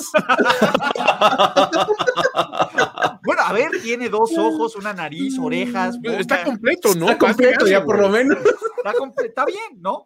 Mira, si me sigue la virada, si le pongo, si le paso el dedo. Entonces, a ver, Filadelfia es un equipo que va a estar en reconstrucción. los Niners son un equipo contendiente. Punto. Esa es la verdad el, argumento mucho con los Niners y un poquito volviendo al tema de, no poder cerrar la cita de una manera exitosa, eh, es que eh, también argumentaban otras personas, bueno, es un equipo que el año pasado sufrió muchísimo por lesiones y de alguna manera tiene que cuidar a los jugadores, tanto a los que están regresando de lesiones, como a los que sabes que no tienes que depender de ellos. Y bueno, para muestra un botón, la semana pasada, pues alinean con Raheem Mustard, quien hoy está fuera por el resto de la campaña, ¿no? Y así empiezas a sumar dices, no se ha acabado esta racha, o sea, obviamente aquí seguimos, ¿no? Entonces, este, el equipo no tan pinche, by Ulises Arada. Una playera que diga, I'm not that tan pinche. Venga, primero y diez shirts, ¿qué onda? Estamos perdiendo oportunidad millonaria. Quiero comprar pendejadas de primero por ahí pusieron en una boda, la novia no está tan culera. no, no, a ver. Ahí te va una cosa. Yo creo que este juego se va, va a estar más cerrado que el de Detroit, definitivamente. O sea, no creo que se. O sea, y ni siquiera estoy hablando del último cuarto. O sea, a lo largo de. Creo que los Niners van a, van a, intentar mover el balón de una manera consistente y todo, negándole el balón a, a Jalen Hurts, la posesión sobre todo. Este, pero deben ganar, o sea, eh, aún en el papel y todo, ellos sí tienen con qué presionar bien a Jalen Hurts. O sea, sí, sí es otra cuestión que el pass rush te soluciona muchos problemas antes de que escalen a mayores. Lo que pasa es que la semana pasada pues, también dejaron de presionar a, Goff y ahí se vio el resultado, ¿no? Entonces, eh, para mí creo que debe ser también una victoria de los Niners, pero siento que si sigue esta progresión de, lesiones, pues obviamente tarde o temprano te vas a, vas a voltear a ver y decir, híjole, pues la estamos sudando mucho más de lo que creíamos para ser un equipo que en el papel debería ser contendiente. ¿no? 49ers, ya, Jorge. Yo sé que te estoy escuchando, Regina, pero dile la verdad. ya dile la verdad. Ya dile la verdad, dile 49ers, aunque te duela, ¿no? 49ers, lo siento, lo siento, Regina. Hablando de verdad, ¿no? Eh, dos equipos ganaron el Super Bowl la semana pasada, o por lo menos llegaron al Super Bowl, después de dominantes victorias. Tenemos que empezar con el muy valioso triunfo de los Steelers, donde nadie, ¿no? Y no nos dejaron olvidar que todos los que dijimos que no le iban a ganar a los Buffalo Bills, fuimos recordados que es un error dudar de, la, este, de los Steelers. sí, pero espérate, Ulises, Ulises, a ver, paréntesis. O sea, hicimos un pick general contra los Steelers. Los Steelers, si hubieran perdido, nadie hubiera dicho ni pío, ninguno de los Steelers. No, pero nos equivocamos, Toño. Sí, nos equivocamos. Eso es importante. ¿no? Y el camino del Stairway to Seven empezó con el pie derecho, ¿no? ¿Saben quién ganó dos veces un partido? Los Las Vegas Raiders y también ya se ven en el Super Bowl. Me parece que la Raider Nation está dispuesta de. Solo, solo estaban un poco de pass rush de Max, de Max Crosby para decir, Gruden pasó de genio estúpido a genio a estúpido a genio. O sea, su IQ tuvo así como mientras Homero se iba sacando y metiendo en la crayola, así pasó John Gruden. Y la verdad es que, pues está bien, qué bueno. ¿Hace cuánto que no hablábamos de un Steelers contra Raiders, que los dos venían con récord ganador, aunque sea en la semana 2, y aunque estén 1-0, muchachos? Porque si algo, si algo, si algo, si algo nos han enseñado estos dos equipos es que la rivalidad, no importa cómo estén, los Steelers suelen tener sustos contra los Raiders. Mike Tomlin tiene una marca de 2-4 en contra de los, de, los, de los Raiders. Punto. No solo eso. Ojo, Gruden, Gruden, eh, bueno, Gruden tiene un récord de 1-3, pero está bien, no, no pasa nada. Eh, pero en general, los Raiders y estos juegos se han definido por cuatro puntos o menos en los últimos cuatro partidos. Son duelos cerrados. Ahora, ¿qué tenemos? Tenemos una súper defensiva de Pittsburgh, que creo que eso, a ver, eso no está en tela de juicio. TJ Watt vale cada maldito. Es más, le pagaron poco a TJ Watt. Me parece que ya el contrato ya es un robo a solo una semana de haber sido firmado. Del otro lado, sinceramente, a ver, Jorge, te, recuérdame, superó el 75% de primer, el 66% de primeras oportunidades, de, de terceras oportunidades Derek Dallas Carr. No, llegó, no, llegó, llegó, creo que al 49%. Ok, entonces alguien va a llevar las chelas el próximo lunes, qué buena onda. En fin, eh, el tema es, de todas formas, Derek Carr lo hizo bien, bajo la presión, bajo una defensiva que tendría que estar. Y me parece que son dos equipos que llegan en situaciones espejo. ¿Cuál es este espejo? Todos dudaban de nosotros, callamos bocas. Vamos a ver si poniéndonos dos en cero, ya nos empiezan a tomar en serio como equipo de playoffs y como equipo contendiente.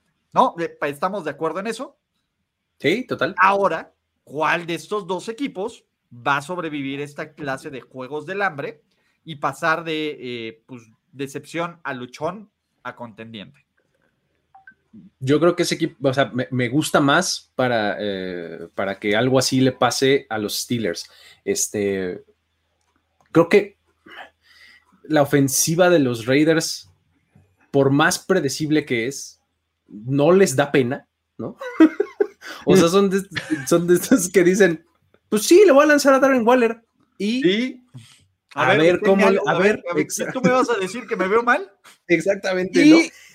Y, les vale, como dijera la mismísima Lucerito, ¿no? Este, la verdad es que eh, creo que eso contra una defensiva como la de los Steelers no es sostenible.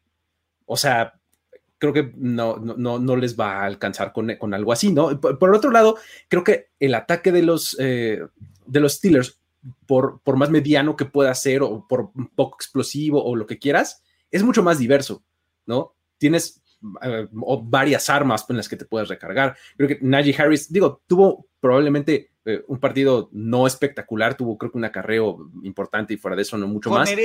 dirán los, dirán los Steelers de, de Alcurnia. ok, este, el, el asunto es no, no, no necesariamente tuvo eh, una gran actuación, pero me parece que eventualmente su, rol creo que va a seguir siendo eh, protagónico y eventualmente va a tener un partido importante, ¿no? O sea, eh, sí es, puede ser preocupante que, Max Crosby siga en plan intratable contra una, contra una línea ofensiva así, pero la verdad es que Ben Roethlisberger se puede hacer el balón en un segundo y medio, ¿no? Entonces, pues no le va a dar chance mucho de llegar, ¿no? Entonces, eh, eh, creo que los Steelers salen un poco con, ventaja en este partido. Sí, y es, justo, ¿no? Eh, también para allá iba mi comentario. La, gran capacidad que tiene esta ofensiva de los Steelers de deshacerse rápido del balón. Hay que darle un poco de mérito a los Raiders. Presionaron a, Lamar Jackson, hicieron ver mal a la línea ofensiva de los Ravens, que la teníamos catalogada como una de las mejores para esta temporada, y le, hicieron pagar el precio, por ahí le ocasionaron balones perdidos y estuvo bien, pero con los Steelers no los veo haciendo ese mismo trabajo. Tal vez sí en el aspecto de tener juego terrestre, pero ya vimos que también los Ravens les hicieron lo que quisieron.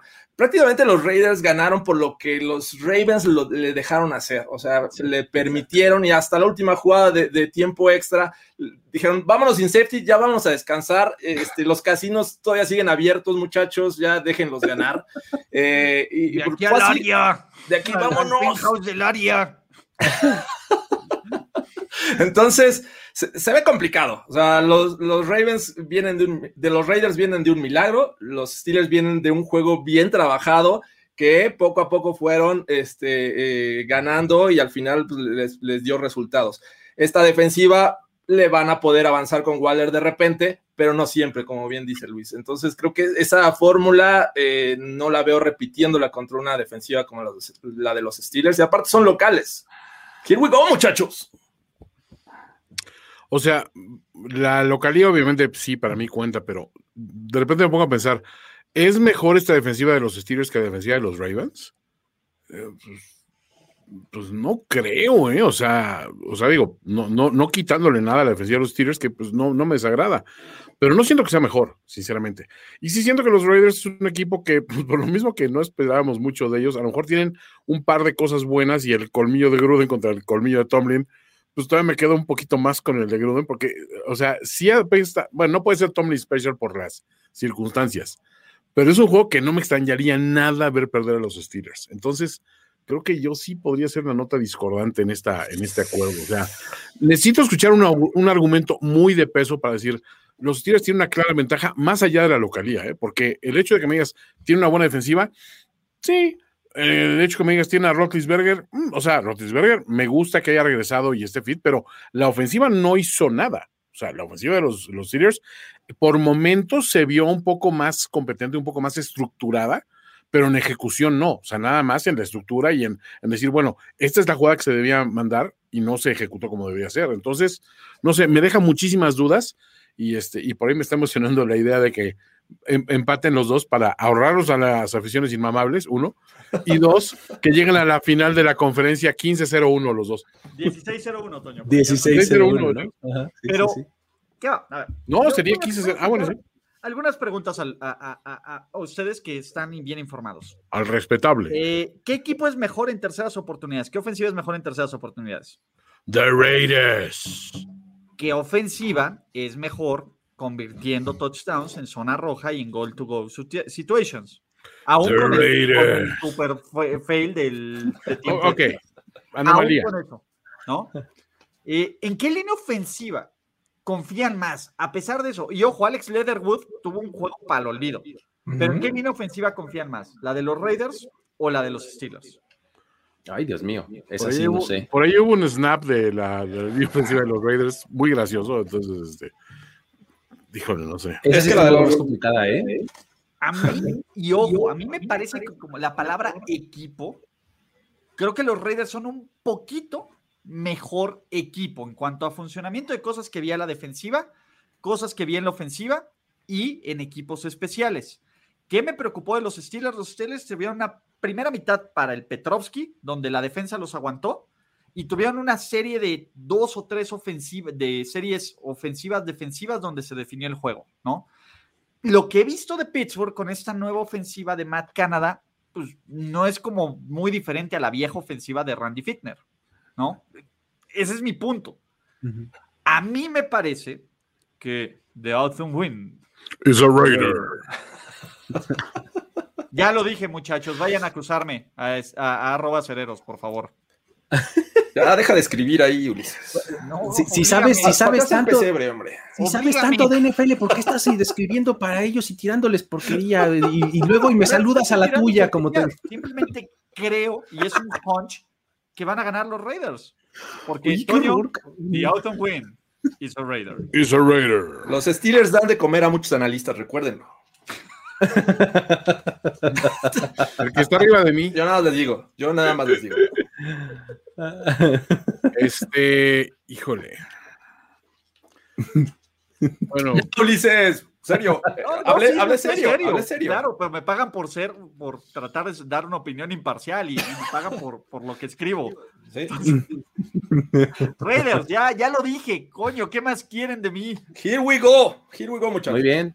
No, yo también voy con los Steelers en este, en este partido.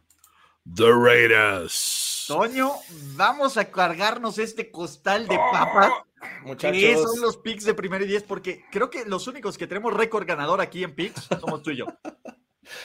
relájense, relájense. Así, humildemente. o es, sea, es de relevos. Venga, la estafeta, muchachos. no, de que vamos mejor que ESPN, o sea, es un, es un hecho. Ah, bueno, a ver, también creo que Pablo tuvo seis aciertos, ¿no? Y fue, y fue el crack quedo- del equipo. Sí, sí, fue el. Entonces, este, pues, nuestro Jorge lo superó. Imagínate, nuestro Jorge lo superó. Jorge, Solito Jorge. Es más, cálmate, Ulises. Toño, Sigo siendo tu si mayor. Jorge no hubiera participado con nosotros, de todas formas vamos ganando. Si, te, si te abstiene Si de poner no hubiera picks, de todas formas vamos ganando. Muchachos, es mi bye week. Oye, ese Igor ¿sabes que volvió a perder la llave. boleta? Puso bueno en donde de- de- había de decir no escriba nada. y No bueno, nada. y Bueno, ok. Y de todas formas vamos ganando. Ah, qué maravilloso. Vámonos al State Farm Stadium, donde, curiosamente, hoy hice un, un- un nuevo experimento y traté de decir algo que odio de cada equipo. ¿Y saben qué odio de los Arizona Cardinals? Que después de una semana no tengo algo claro que odiar con este equipo. La ofensiva se vio como departamento padrotísimo de cierto head coach. Chandler Jones, todavía, de hecho, si nos descuidamos, creo que ya lleva 10 sacks en este pequeño intervalo que nos descuidamos. Los Cardinals se ven como un, este aparato perfecto, preciso, precioso, pedero que nos prometieron. Ojo, también los Cardinals se veían así igual el año pasado y perdieron. y ojo, Cliff Clinsbury no le ganó nunca en dos oportunidades al genio Rafita Patricia y eso va a estar en su lápida. Pero los Vikings, su defensiva jugó tan cutre como lo del año pasado. No sé si Mike Zimmer realmente pueda eh, arreglar esto o ya básicamente está presionando todos los botones y entrando en, pánico, muchachos, ¿no? A mí me parecería que van a sacrificar ciertos este, skulls aquí en el State Farm Stadium y tendría que ser una victoria clara de los Arizona Cardinals. Y a menos de que alguien tenga un hard pass que decir o algo así, pues vamos a hablar de esto. Aquí le falta? tengo. Yo ya, yo ya me lo Toño y tú, Toño y yo tengo mi hard pass, pero se lo estoy guardando a alguien que cumple años. Ok. Adán Marino. Ok, me parece muy bien. ¿Qué onda? No, creo que eh, estoy muy de acuerdo con eso que dices. O sea, creo que eh, los Cardinals eh, realmente se vieron muy, muy, muy bien, muy redondos en, todo, en todos los, este, todos los aspectos, ¿no? Em, a pesar de que tienen un montón de receptores de Andre Hopkins, sigue siendo ese tipo que va a hacer las atrapadas difíciles, que va a ser eh, al hombre al que van a recurrir cuando dicen algo importante. La adición de Rondell Moore me parece increíble en estas dosis pequeñas, ¿no? Y, súper acertadas. Eh, bueno, imagínate, hasta James Conner se está viendo más o menos bien. James Conner tuvo más yardas que Najee Harris. That's a fact. Eh, exacto. O sea, dices, ¿qué onda? ¿No? La verdad, hasta eso se está, se está viendo bien. Y, si volteas a la defensiva, creo que los dos linebackers jóvenes que tienen al interior están haciéndolo muy bien, están ahí yendo hacia adelante este, de forma clara, importante, cubriendo bien los pases. O sea, creo que este, este equipo de Arizona realmente dio una gran sorpresa para bien. Y enfrente van a tener unos Vikings que, como bien lo decías, la verdad es que no, no mostraron lo más, más allá de lo que ya teníamos claro de ellos la temporada pasada. Que sí, Dalvin Cook es un gran corredor, este, pues no, no, esto no le quita nada a él.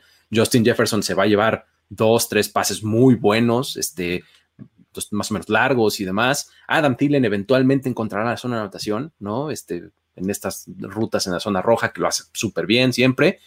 Pero pues más allá de eso, no hay mucho más que decir, ¿no? Eh, eh, y, contra este ataque tan diverso, esta defensiva de los Vikings me parece que va a perecer, o sea, no, no tiene mucho que decir. Sí, e, es complicado creer en estos Vikings que eh, pensabas que iban a pues reagruparse ante una mala temporada, sobre todo a la defensiva. Les fue muy mal el año pasado y creo que este pues, no eh, parece que vaya a ser mejor, ¿no? De repente te va a hacer esa gran jugada Dan o Justin Jefferson o se va a escapar eh, eh, Cooks, pero si no tienes una sólida defensiva que te pueda respaldar esos puntos que haga tu ofensiva, pues no vas a aspirar a, muchas cosas. Y enfrentando a un equipo de los Cardinals que ya vimos, que no solamente es esa capacidad ofensiva, sino que también la defensiva te puede hacer un sólido trabajo, que te, pueda, te va a presionar a un Kirk Cousins y te le va a, ocasionar errores. Me parece que es bien, bien complicado creer en este, eh, en este equipo de, los Vikings. Eh, van a visitar Arizona, Arizona va a estar con su gente, la, gente va a estar muy motivada por lo que vieron contra los Titans. Creo que eso también puede ser eh, un factor. Y, sinceramente, ya Mike Zimmer eh, eh, me parece que en este momento es el que más tiene olor a tocino. Ya tan pronto estamos manejando factor tocino. Ya, sin duda. Muchacho, tocino y miren quién se pone Muchacho. loco. ¿Alguien dijo tocino? Es que, a ver, la situación de los Dolphins es cierto, o sea, es un equipo que tiene playmakers, pero no es un equipo, o sea, analízalo. Y, los playmakers los tiene como que todos recargados en la ofensiva. No tiene ese balance de un auténtico defensivo disruptivo que dices, en cualquier momento puede cambiar el, curso de un, de un, juego en una jugada grande, ¿no? Este, y en esos casos, bueno, vas contra un equipo que realmente no solo está jugando como equipo bien, Aparte está lleno de playmakers, o sea, lo que hicieron la semana pasada y Mascarita ya en modo de FU, o sea, ya, sé, ya sé qué clase de, juego vamos a desarrollar y todo gira en torno a mí y tengo todas las armas para explotarlo. Hizo lo que quiso literalmente, o sea, yo no veo forma de que se le pueda llegar de esta manera, ¿no? Y perdón, pueblo, en este momento no hay hard pass del pueblo porque ese se lo tienen que ganar después de muchos esfuerzos y de logros de este canal completo, pero eh, sí los escuchamos. Creo que no hay que alargar demasiado esto. La historia creo que estamos todos full cards, ¿no? Sí, full cards. Sí. Sin duda, sin duda. Señores, el Sophie Stadium está a punto de recibir al verdadero mejor equipo que juega en esa casa. La Chofi. La Chofi está dispuesta a hablar de los Superchargers, muchachos. Les he dicho que me encantan los Chargers. No sé si se los he dicho. No sé si se los he dicho, pero de Pure, ¿no? Este ataque, esta ofensiva, esta línea ofensiva perfecta, preciosa. Justin Herbert que agarró y decidió, decidió que el mejor pass rush de la liga no le hiciera ni lo que el viento a Juárez. ¿Quién es el mejor coreback en terceras oportunidades del NFL, Jorge Tinajero? So far, eh, Justin Herbert. ¿14 de cuántos? ¿De 19? ¿Casual? Creo que hay equipos que ni siquiera tienen 14 primeros y 10 Yo no en, en, toda la temporada. Entonces, los Superchargers, pues bueno, que vienen una victoria importante contra un rival de la NFC East, que tienen, reciben en la Chofi a los Dallas Cowboys, que de nuevo es Dak y amigos contra el mundo. ¿Por qué? Porque la defensa en este momento de Marcus Lawrence eh, está fuera tal vez dos meses. ¿No? Por una microfractura en el pie, en el metatarso, algunos dirán. Eh, Mike McCarthy, dicen que coachea o dicen que hace algo o que tiene, que te ayuda en manejo de reloj o algo. Y en general, pues bueno, los Cowboys te van a meter un chorro de puntos, pero es garantía de que no importa si se roban cuatro balones, no sabes si van a ganar este juego, ¿no? Me parece que los Dallas Cowboys son el mejor equipo de su división, sí, pero cuando pones a contrastar el mejor equipo de la AFC East, de la NFC East, probablemente sea peor que el peor equipo del Wild Wild West, Jorge, incluyendo a sus Las Vegas Raiders. Me parecería que los Chargers, y no lo digo con, con mi jersey bien hermoso, no sé quién me lo trajo, aparte se ve bien, bien estos rayos preciosos, muchachos, que pueden conseguir en tienda NFL, pero eh, me parecería que, que los Cowboys estarían un esfuerzo titánico para imponerse a un rival que luce completo en ofensiva, en defensiva y en equipos especiales. ¿Qué tienes que decir al respecto, Luis? No, pues sí, sí, la verdad es que está, bien difícil. Exactamente. Pues sí, sí, sí, está bien difícil, ¿no? O sea, e, este, tienen una labor muy complicada este, en, este partido porque, um, pues, tienen un montón de bajas. O sea, además de, la de, Marcus Lawrence, que es su mejor pass rusher, su segundo mejor pass rusher tiene COVID, que es este, este, eh, de Randy Gregory. Randy Gregory este, luego, eh, dices Joey Bosa, digo, sí, ok, lo van a mover de los dos lados, probablemente pueden hacer. Pues Lyle Collins este, está suspendido cinco semanas, ¿no? Este, bueno, dices muchos puntos a la ofensiva, ¿no? Gran parte de eso es la gran diversidad de receptores que tienen. Michael Gallup está fuera con lesión. Entonces, eh, por todos lados empiezas a, a, crearle como boquetes a los Cowboys, ¿no? Este, y, eso no quiere decir que, vayan a estar mal o que vayan a ser malos o que no vayan a anotar 25 o 30 puntos. No, o sea, pueden hacerlo, porque además creo que sí que el tiene un, mejor, eh, una mejor pinta en este partido que en el anterior, ¿no? Creo que lo puede hacer mucho mejor. Pero, híjole, eh, contra estos Chargers está bien difícil. O sea, la verdad es que está, está complicado.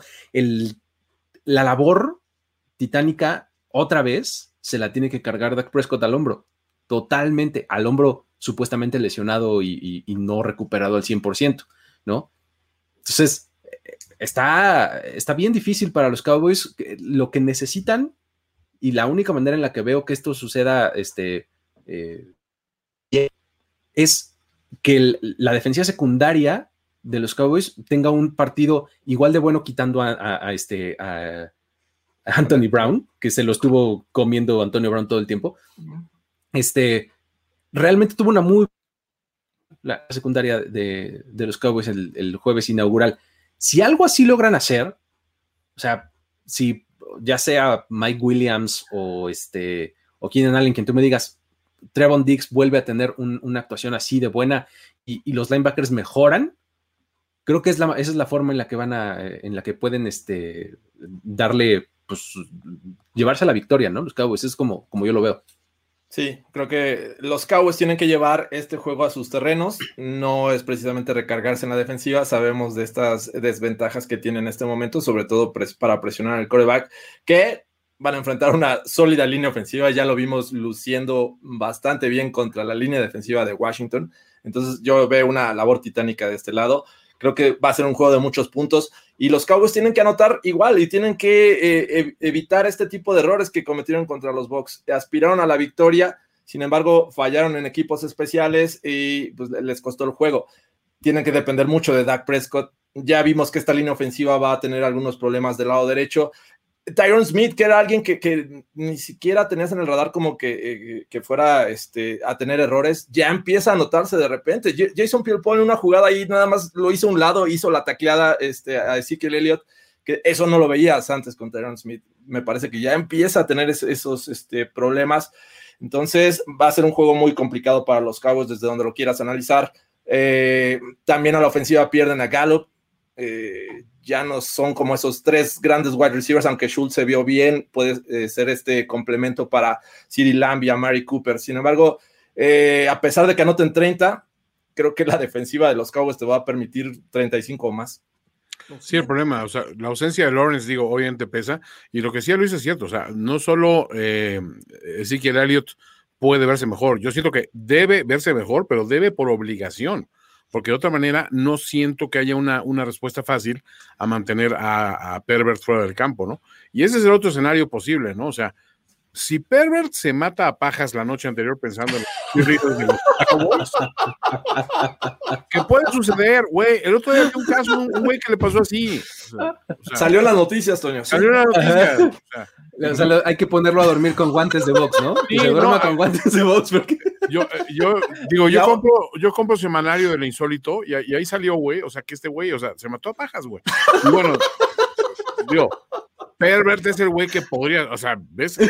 Los cabos edad, ¿no? Digamos. Son, muchachas muy atractivas ellas.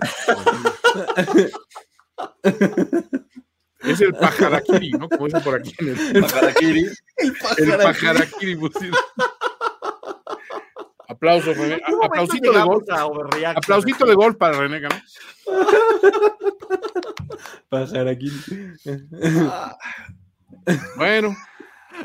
Eh, el punto aquí es, eh, sinceramente, las posibilidades de que la defensiva de los Chargers haga una jugada en este partido son muchísimo más altas a lo que lo haga la defensiva de los, de los Cowboys, ¿no?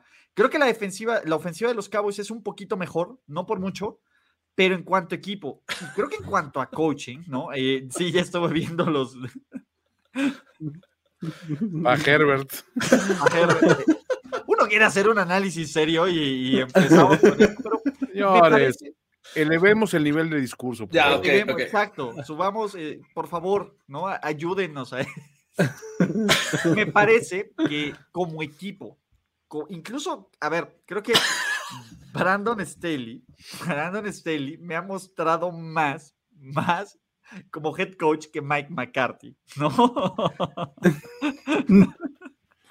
Son ustedes unos asnos.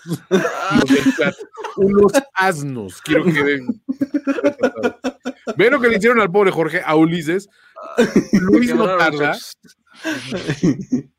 Pero señores, está Luis Obregón presente. Tenemos que ya, a ver, a ver el, el, chat completo, por favor. Ustedes tienen que encontrar a Jesús en algún momento, ¿eh? A Jesús Niebla. Sí, a Jesús Niebla. Por ahí anda, ¿no? Jesús Niebla. Al chus.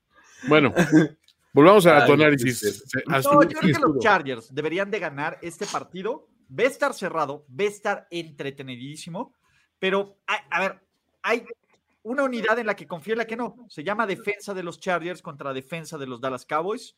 Yo voy Super Chargers. Yo también, yo también voy con Chargers.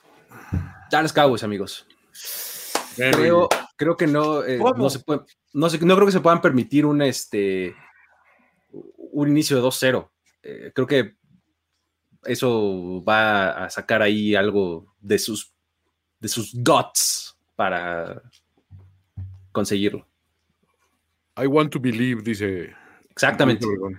Y más que nada por eso, ¿eh? O sea, porque si, si, me, si me preguntas así, línea por línea, probablemente te diría Chargers, pero en este sí estoy así como que nada más porque creo.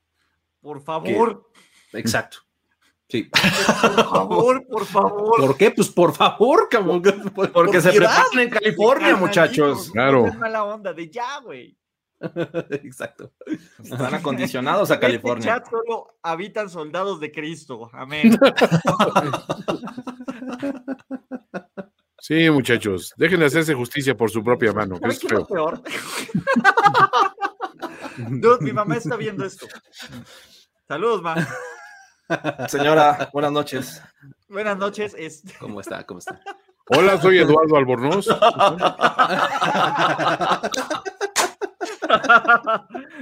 En ausencia de Antonio Sempere. En ausencia de Antonio Sempere. No se deje engañar, ¿no? Siguiente partido. Los Tennessee Titans, la mentira llamada Tennessee Titans, la peor ofensiva de la liga en yardas por jugada, se enfrenta al MVP de septiembre, al el head coach. Feliz cumpleaños, Pete, ¿no? Ya sabes que te queremos en nuestros corazones. Hasta Toño. Hasta Toño te va a mandar una felicitación grabada que dice. ¡Jarpas! Feliz cumpleaños. ¿ah? Feliz cumpleaños. Ah, Mira, la neta es que yo sí quería hablar de ese partido, pero no voy después de, de esta finísima. es un regalo de cumpleaños, Ulises. No tengo el valor para aplicar mi Miles Garrett. Es, es su cumpleaños, o sea, por favor. Perfecto. Pues nomás pick, a ver. Está bien, yo voy all in con Seahawks. Sí, sí, sí. Sí, Creo que los Seahawks. Sí. Sí, y ojo, a mí me apesta, abuelo, a juego trampa para los Seahawks. Ay, huevo. ¿Quieres refrasear eso? A mí me apesta. Ah, A mí, a mí, a mí me apesta. Yo a sí- mí me apesta a juego. No, no quiero refrasear porque ya. A mí me Uh, parece phrasing, que apesta a juego trampa para Pete Carroll y los Seahawks. Ojalá. Pero... Aún así, no tengo los suficientes guts para decir Titans. No después de esto. Seahawks. Los que están este, reprochando esta decisión, ahí está Ami Hawks en YouTube. Véanlo, ahí también tienen su análisis. Martes 10 Eres pm. mi hermano del alma, realmente la mi Hawks. Ami Hawks, es muy bueno. Ok, venga. Amigos, hay verdades universales en esta vida. ¿Sabían que Patrick Mahomes aún no pierde en el mes de septiembre? No me ¿Sabían digas. que Patrick Mahomes aún no lanza una maldita intercepción What? en el mes de septiembre? Oye, eh, Ulises, nomás rápido. No- no- nos saltamos uno eh, este, voluntariamente porque yo. Ah, este, sí, el, ¿no? el, el de Atlanta Tomasito. contra Ah, Tampa sí, Bay. Atlanta, perdón. Ah, sí. Eh, Perdón. Eh, pues, Tom Brady digo, nunca ha perdido, perdónenme. Tom Eh, Era Brady mi otro candidato a Hard Pass, Atlanta ya me lo perdí, pero No, no, sé Tom si- Brady nunca ha perdido contra los Atlanta Falcons. Mi única pregunta, y no es que haya un hard pass, pero ¿ustedes ven que los Atlanta Falcons puedan meter la mano contra los Tampa Bay Buccaneers? O sea, no, no- no. O Perdón, sea, sí, no. pero para que se las agarren con la puerta del coche, güey. Por favor, denos un pretexto, denos un pretexto para decir, perdieron por pendejos y dejaron la mano en la puerta del coche y alguien les cerró y pam, Yo pam, les voy a decir cómo podrían ganar los Atlanta Falcons este juego. Cordarel Patterson. No, no, no. Primer Ah, paso. Salen del túnel, Cordarrell Patterson se cae, una conmoción, no puede jugar. Tercera jugada, ofensiva de los Atlanta Falcons. Se encuentran Jason Pierre-Paul, Shaq Barrett y Endamu Su entre todo el cuerpo de Matt Ryan, que sale pues, completamente colapsado, y entre el hombre, la leyenda, el ícono, Sabía que- el que, quiere, allá, el que quiere alcanzar a- al que va a tener ahí enfrente, que es Stevie. Dios Rosen. Dios Rosen dice, este es mi momento de brillar. Alimenta a Kyle Pitts y a Calvin Ridley para 475 yardas, cuatro touchdowns por, tierra, por pase y dos por tierra. Y por mágica ocasión, en el drive del triunfo, Tom Brady se le olvida que es cuarto down y manda una tercera de tercer down y se anula. Esa es la única forma que ganen los Atlanta Falcons. Pasa en el Madden, no pasa en la vida real. Yo voy Box. Vámonos con los Buccaneers. No, a- Tom Brady nunca ha perdido contra los Atlanta Falcons. No va a empezar. No va A sus al- 44 años no va a A empezar. sus 44 años, ¿ustedes creen que va a empezar a hacer esta clase de cosas? Por supuesto que no. Por ¿Ya oíste, la, que ya no. oíste la voz de Jesús? Lo escuché. De nuevo, es, es la única. A ver, si Justin Pervert puede, ¿por qué yo no? Te la jalaste peor que Pubert, Ulises, dice Jesús. Ah, Mira, remonto un, un 3.28. Aquí está, ya me vi. Remonta un 3-28 en contra de Rosen, con, con un cuarto nada más por jugar porque es mejor que Brady. Muy bien. Ya, ya puedo ir a. Ahora sí, vamos al Sunday Night. Perdón, perdón, perdón. Pero no, es que... no, está bien, perdón. Teníamos que hacer este interludio este, cómico musical. Pero bueno, sí, sí, sí. Eh, les he dicho que Patrick Lavon Mahomes no ha lanzado una intercepción en el mes de septiembre. ¿Saben cuál es el récord de Lamar Jackson en contra de los Kansas City Chiefs? Exactamente, mira, la O y el 3. Justo Jorge Tinajero lo, lo ejemplificó perfecto, ¿no? Pues mm. básicamente los Ravens están en modo pánico, no solo por perder dos veces, ¿no? En contra de, los Las Vegas Raiders y, y, meterlos en la conversación de contendientes al Super Bowl. Pues bueno, el equipo se cae a pedazos, Marcus Peters está fuera y se notó. El, aunque no tengan corredores, siguen siendo la mejor ofensiva terrestre de la liga porque, pues, Ravens, ¿no? Senda Raven, pero pues bueno, Alejandro Villanueva, eh, por creo que estaba protegiendo mi casa y se acaba de meter todo mundo, ¿no? básicamente se siguen, siguen, siguen abusando de Alejandro Villanueva. No sería buen cadenero de antro. No, pues no sería, no, no. ¿Cuál es la bronca? La bronca es que los Chiefs, pues te matan, te parpadeas y ya te anotó Tariq Hill, ¿no? Eh, no hay ninguna desventaja tan grande como que Patrick Mahomes no pueda remontar. En los últimos seis partidos que los Chiefs han perdido, por 10 o más puntos, 5 los han ganado, muchachos. Imagínense nada más qué cosa tan brutal y espectacular. La defensiva de los Chiefs sigue siendo una mugre, pero esta mugre genera entregas de balón. Mm. Entonces, pues ya con eso, pues compensa, ¿no? Entonces, no, pues medio aporta.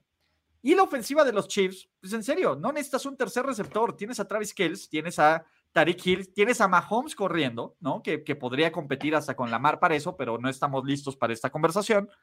Y del otro lado tenemos un equipo que en serio, yo me estoy tratando de aferrar a seguir creyendo en ellos.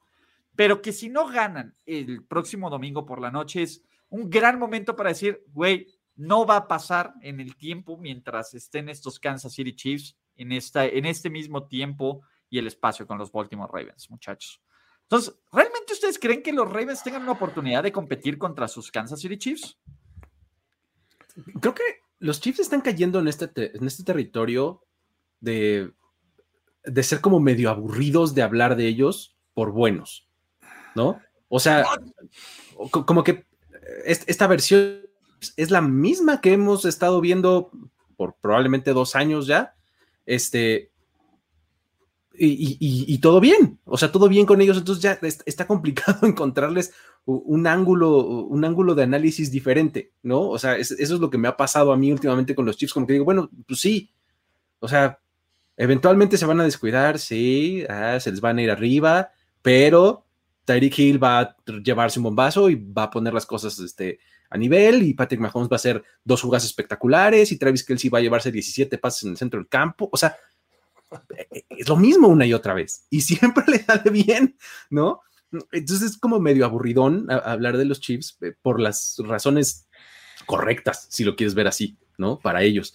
Eh, y del otro lado, los Ravens creo que están eh, en este punto como decisivo en el que de verdad demuéstrame que lo que yo estaba pensando de ti, Ravens, en el off-season, que tienes un roster increíblemente redondo y padrísimo y demás, este, pues tiene que ponerse a funcionar de inmediato, porque eh, en el primer partido realmente no se vio así, ¿no? O sea, Lamar Jackson con este, muchos problemas todavía para lanzar, este, pues sí, sigue corriendo bien y todo, sigue siendo un espectáculo en ese sentido, no se le, no se le va a quitar, pero este, pues está no siendo suficiente, ¿no? Y, ah, pues como ponen por acá, es el Sammy Watkins Bowl, ¿no?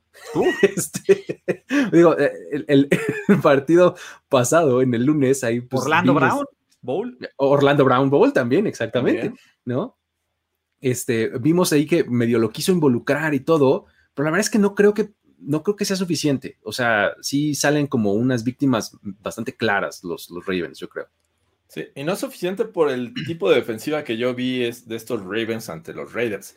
Sabías que te iba a lanzar a, Waller y les avanzaron, les hicieron 100 yardas con esta conexión. Eh, de repente fueron buenos por, eh, deteniendo el juego terrestre de los Raiders, pero no es algo que eh, a los Chiefs les preocupe. Si no tienen 50 yardas por tierra, no es ningún problema para esta ofensiva de los Chiefs. Eh, y como bien dice Luis, creo que en cualquier momento Mahomes y compañía te pueden resolver un juego. Y vimos cómo comenzó la ofensiva de los Ravens siendo buena por tierra, teniendo sus escapadas, Lamar siendo factor, pero de repente costándole trabajo hacer la conexión con incluso con el Mark Andrews. Vimos muy poca esa conexión que era realmente la que, la que se apoyaba este juego aéreo. Se recargó más en Sammy Watkins. Eh, pero ahí en fuera es lo mismo también con el caso de los Ravens y un poquito menos en, el caso de la ofensiva eh, secundaria. Me parece que ahí este Marlon Humphrey es el jugador estrella pero tienes en, los chips del otro lado eh, al menos tres, cuatro que te pueden hacer jugadas grandes, importantes, el mismo Tyreek. Eh, Kels, ya, le tenemos que decir Kelsey, no Kelsey, aunque Peyton Manning le dijo Kelsey, Travis Kelsey, ¿cómo estás? Este, bueno, ya tenemos que cambiarle el nombre. También responde. La pronunciación. Eh, sí responde a Kelsey, entonces yo no sé para qué nos lo cambia aquí ya cuando lleva nueve años de carrera, pero bueno. el punto es ese ¿Qué, versión de los Ravens vamos a ver? La, del segundo y, este, tiempo extra, segundo, eh, la segunda mitad y tiempo extra, o la que vimos al principio, el primer cuarto, de mitad del segundo cuarto, donde pues iban dominando prácticamente a, los, a los Raiders. Entonces, para ganar, para aspirar a ganar este juego, me parece que tienes que ser un equipo dominante de principio a fin, y no veo siendo este equipo de los Ravens contra los Chiefs. Ahora, hay una cuestión. Preguntaste si crees que van a meter las manos. A ver, yo que sí, creo que este juego va a ser muy cerrado. lo siento así. O sea, los, los Browns salieron a dar el todo por el todo y los Chiefs no es de que cometieran graves errores, sino que pues, permitieron de que el otro equipo hiciera parte de su juego. Siento que es muy fácil ser complaciente cuando tienes un récord como el de los Chiefs y cuando tienes un nivel de talento como el que tienen ellos. Y puede ser un momento que digan, ¿sabes qué? Pues vamos a sacar el juego a final de cuentas, pero pues esas estadísticas de nunca ha perdido este Mahomes en septiembre, nunca ha lanzado una intercepción, esas eh, anomalías estadísticas tarde o temprano eh, se compensan. Siempre llega un momento en el que se pierde. Estuve muy tentado de que ese fuera mi offset pick yendo por los Ravens. Eh. Sinceramente, creo que lo único que me detuvo fue el factor de que Lamar Jackson lo vi volviendo a querer ser el Lamar Jackson que mueve el equipo primero con los pies y luego se preocupa de buscar un juego aéreo. Que creo que mientras él no se convence a sí mismo de que puede tener tardes como aquellos que lanzó los cuatro pases de anotación y dices, qué bárbaro, o sea, sí puede ser un pasador cuando se lo propone. Mientras no haga eso con cierta consistencia y utilice sus piernas como, como esa arma secreta, no, o sea, lo hace como un recurso de predictibilidad. O sea, sabes que la Mar va a intentar correr, o sea, preferentemente va a correr. Entonces, no encuentro todavía ese momento de decirles, sí, ahí va el beneficio de la duda para ti, para Baltimore Ravens, pero siento que puede ser muy cercano el juego. E incluso no me extrañaría ver que perdiera Kansas City porque tampoco vi a unos Chiefs que salieron a avasallar. O sea, salieron y ganaron, pero pues es que los, los Browns cometieron tres errores Browns. Es típico de ellos, que dices, es por eso que no les puedes comprar todo a ellos, ¿no? Y sin embargo, los Ravens es un equipo sólido. Querido Lamar, debo dejarte. No, puedo decirlo. No puedo decirlo. ¿A, dónde, iré? No puedes, no puedes, saberlo. ¿Cómo llegaré? Ah, todavía no lo decido. Pero puedo decirte algo. Cada vez que escuche el viento, susurrará tu nombre. Lamar. Lamar. Con todo mi amor para la eternidad, Ulises. Eso es lo que yo voy a declamar en Overreaction cuando si es que llegan a perder los Ravens. Esta es tu última oportunidad, pinche Harvard y pinche Lamar, de demostrarme que puedes hacer algo, cabrón. Cualquier cosa, lo que sea, no tiene lógica mi pick, por supuesto que no, como mi amor estos Ravens, pero es el momento, si no lo haces, si no lo haces este domingo por la noche, olvídate de mí para siempre. olvídense, olvídense. Se acabó así, no. Go Ravens. Entonces, ¿yo voy Ravens? Yo voy Chiefs. No, yo también voy Chiefs. Eh, voy Chiefs, va solo, mano. Ya lo sé, ya lo sé, yo, yo voy solo, yo esto lo sé completamente, ¿no? Va solo como Herbert. manos arriba, manos arriba. Donde puedan ver las manos y pueden ver las manos. Oh, yo me estoy, me rasqué, pues, tenía comezón en el codo. Manos, codos y quiten los cojines de los sillones. Pues todo en las Señoras y señores, vamos a cerrar este playbook y vamos a cerrar este análisis de la semana 2 de la NFL con lo que parece ser la masacre del año. Por un lado, tenemos a el producto llamado Detroit Lions y ustedes no quieren enfrentar a un Aaron Rodgers enojado y ninguneado. Sinceramente, o sea, de nuevo, nos pasamos todo el offseason mamando el Last Dance para que Aaron Rodgers fuera reemplazado por Jordan Love. Eso lo tiene que calar en algún momento, aunque tenga el look Aldo Mata y que no le importe nada y que ya se ha ido por tu El look Aldo Mata. Luis no había escuchado ese chiste. No había escuchado. no, no había escuchado. Qué, bueno que, qué bueno que tuvo el efecto deseado. aunque tenga ese look, Aldo Mata, si, la producción nos puede ayudar con una foto de Aaron Rodgers y de Aldo Mata, aquí Jorge, para que la gente nos la, la próxima, sí, vamos a prepararlo. Exacto, vamos a prepararlo. Pero eh, me parece que Detroit tendrían que pasar una serie de calamidades terribles, empezando porque Jared Goff cambie cuerpos con Aaron Rodgers, ¿no? Para que los Packers empiecen 0-2. Sinceramente, Detroit por tres cuartos y medio fue un equipo que no nos mostró nada. Y los Packers, a pesar de la paliza, pues bueno, fuera de la lesión de Batkiari, es el mismo equipo que fue el más dominante de toda la NFL. Ojo, Aaron Rodgers no se le olvidó, nadie le robó sus poderes a los Space Jam. El güey todavía sabe jugar coreback. El güey todavía tiene a Davante Adams. Eh, todavía está Aaron Jones ahí. Y son los Detroit Lions. Y es el Lambeau Field. A menos de que, incluso si toda la gente va con su playera de Amo Fend, ese güey se va a ofender más y los va a callar a todos y va a aventar balonazos a la tribuna solo para callar a esa gente. A mí me parecería que tendría que ocurrir un milagro para que esto estuviera tan siquiera cerrado. Este es el juego donde Aaron Rodgers. ¿Así, perros? ¿Cuánto es el récord de touchdown? Siete van ocho, Así. Sí, o sea, y, es que es para esto, este juego. Para, para Aaron Rodgers y para los Packers. O sea, tal cual, es para eh, reconstruir su confianza en sí mismos y para decir, a ver, relax, ¿no? A lo Aaron Rodgers, ¿no? O sea, realmente eh, es para eso este juego. a, pesar de que es un duelo divisional y, de repente como que medio los Lions, de repente como que se les acercan en ciertos juegos, realmente al final los acaban tramitando los Packers, ¿no? Y, creo que en, esta, en este ánimo que, deben de salir a, demostrar, sí deberían de, este, de avasallar completamente a, Detroit, ¿no? O sea, la verdad es que los Lions la semana pasada, por más que quisieron hacer el comeback y demás y todo, la verdad es que estaban muy, muy complacidos por, por, los 49ers, o sea, no, no tenían demasiada resistencia del otro lado. Y acá, en este caso, los Packers creo que van a, empeñarse en lo opuesto, ¿no? O sea, ya te vas ganando, pues voy a meter otros dos si puedo, ¿no? O sea, creo que con ese ánimo van a salir los Packers. Es más, ni se te ocurre meter a Jordan Love en mi momento de masacre, cabrón. Exacto, así, voy ganando por 20, eh, no me importa. Me vale más. Voy a seguir lanzando además. El paquete Love. El paquete Love. Jordan Love? No. no, no, yo también creo que está hecho este juego para que luzcan estos Packers. No veo un escenario en el que los Lions sean en una combinación de resultados el líder divisional porque los Bears están, eh, podrían perder y también los Vikings. Entonces, en una de esas, si ganan los Lions, que no creo que pase, eh, pues, podríamos verlo ahí en el primer lugar y 0-2 los Packers es realmente algo que no se puede imaginar.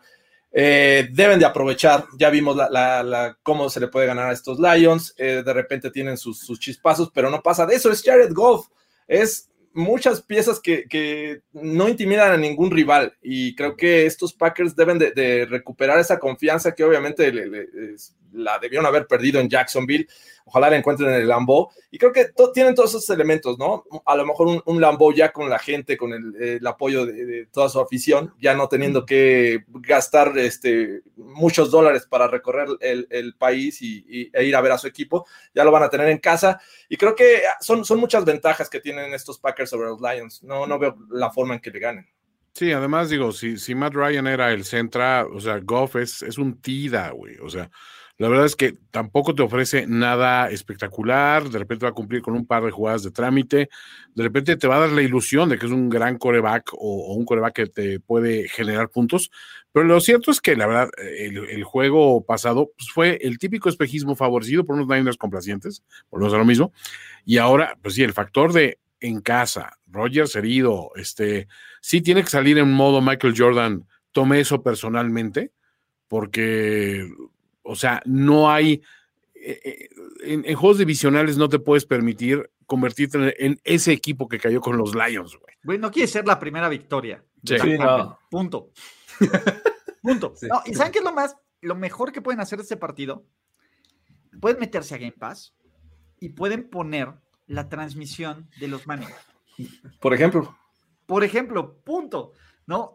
eso es lo mejor que pueden hacer. Pueden agarrar, agarrar su prueba gratis de NFL Game Pass con el link que les vamos a poner en este momento, probar siete días y el juego va a estar tan disparejo que lo mejor que van a poder ver de este partido va a ser a Eli, a Peyton y amigos empezar a reaccionar sobre ese juego. Entonces, básicamente no hay otra cosa, muchachos. Métanse a NFL Game Pass para este partido, porque creo que todos vamos full Packers, ¿no? Sí, tenemos un spot, ¿no? Tenemos un spot, vamos para allá. Echen el spot y echen el link en los comentarios. Ahí está.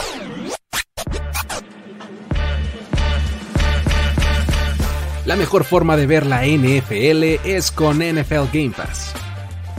Disfruta de todos los partidos en vivo, en HD y en todos tus dispositivos.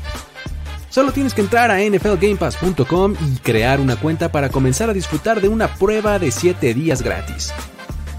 Con tu suscripción tendrás acceso al canal Red Zone para que no te pierdas de una sola anotación de los domingos de fútbol.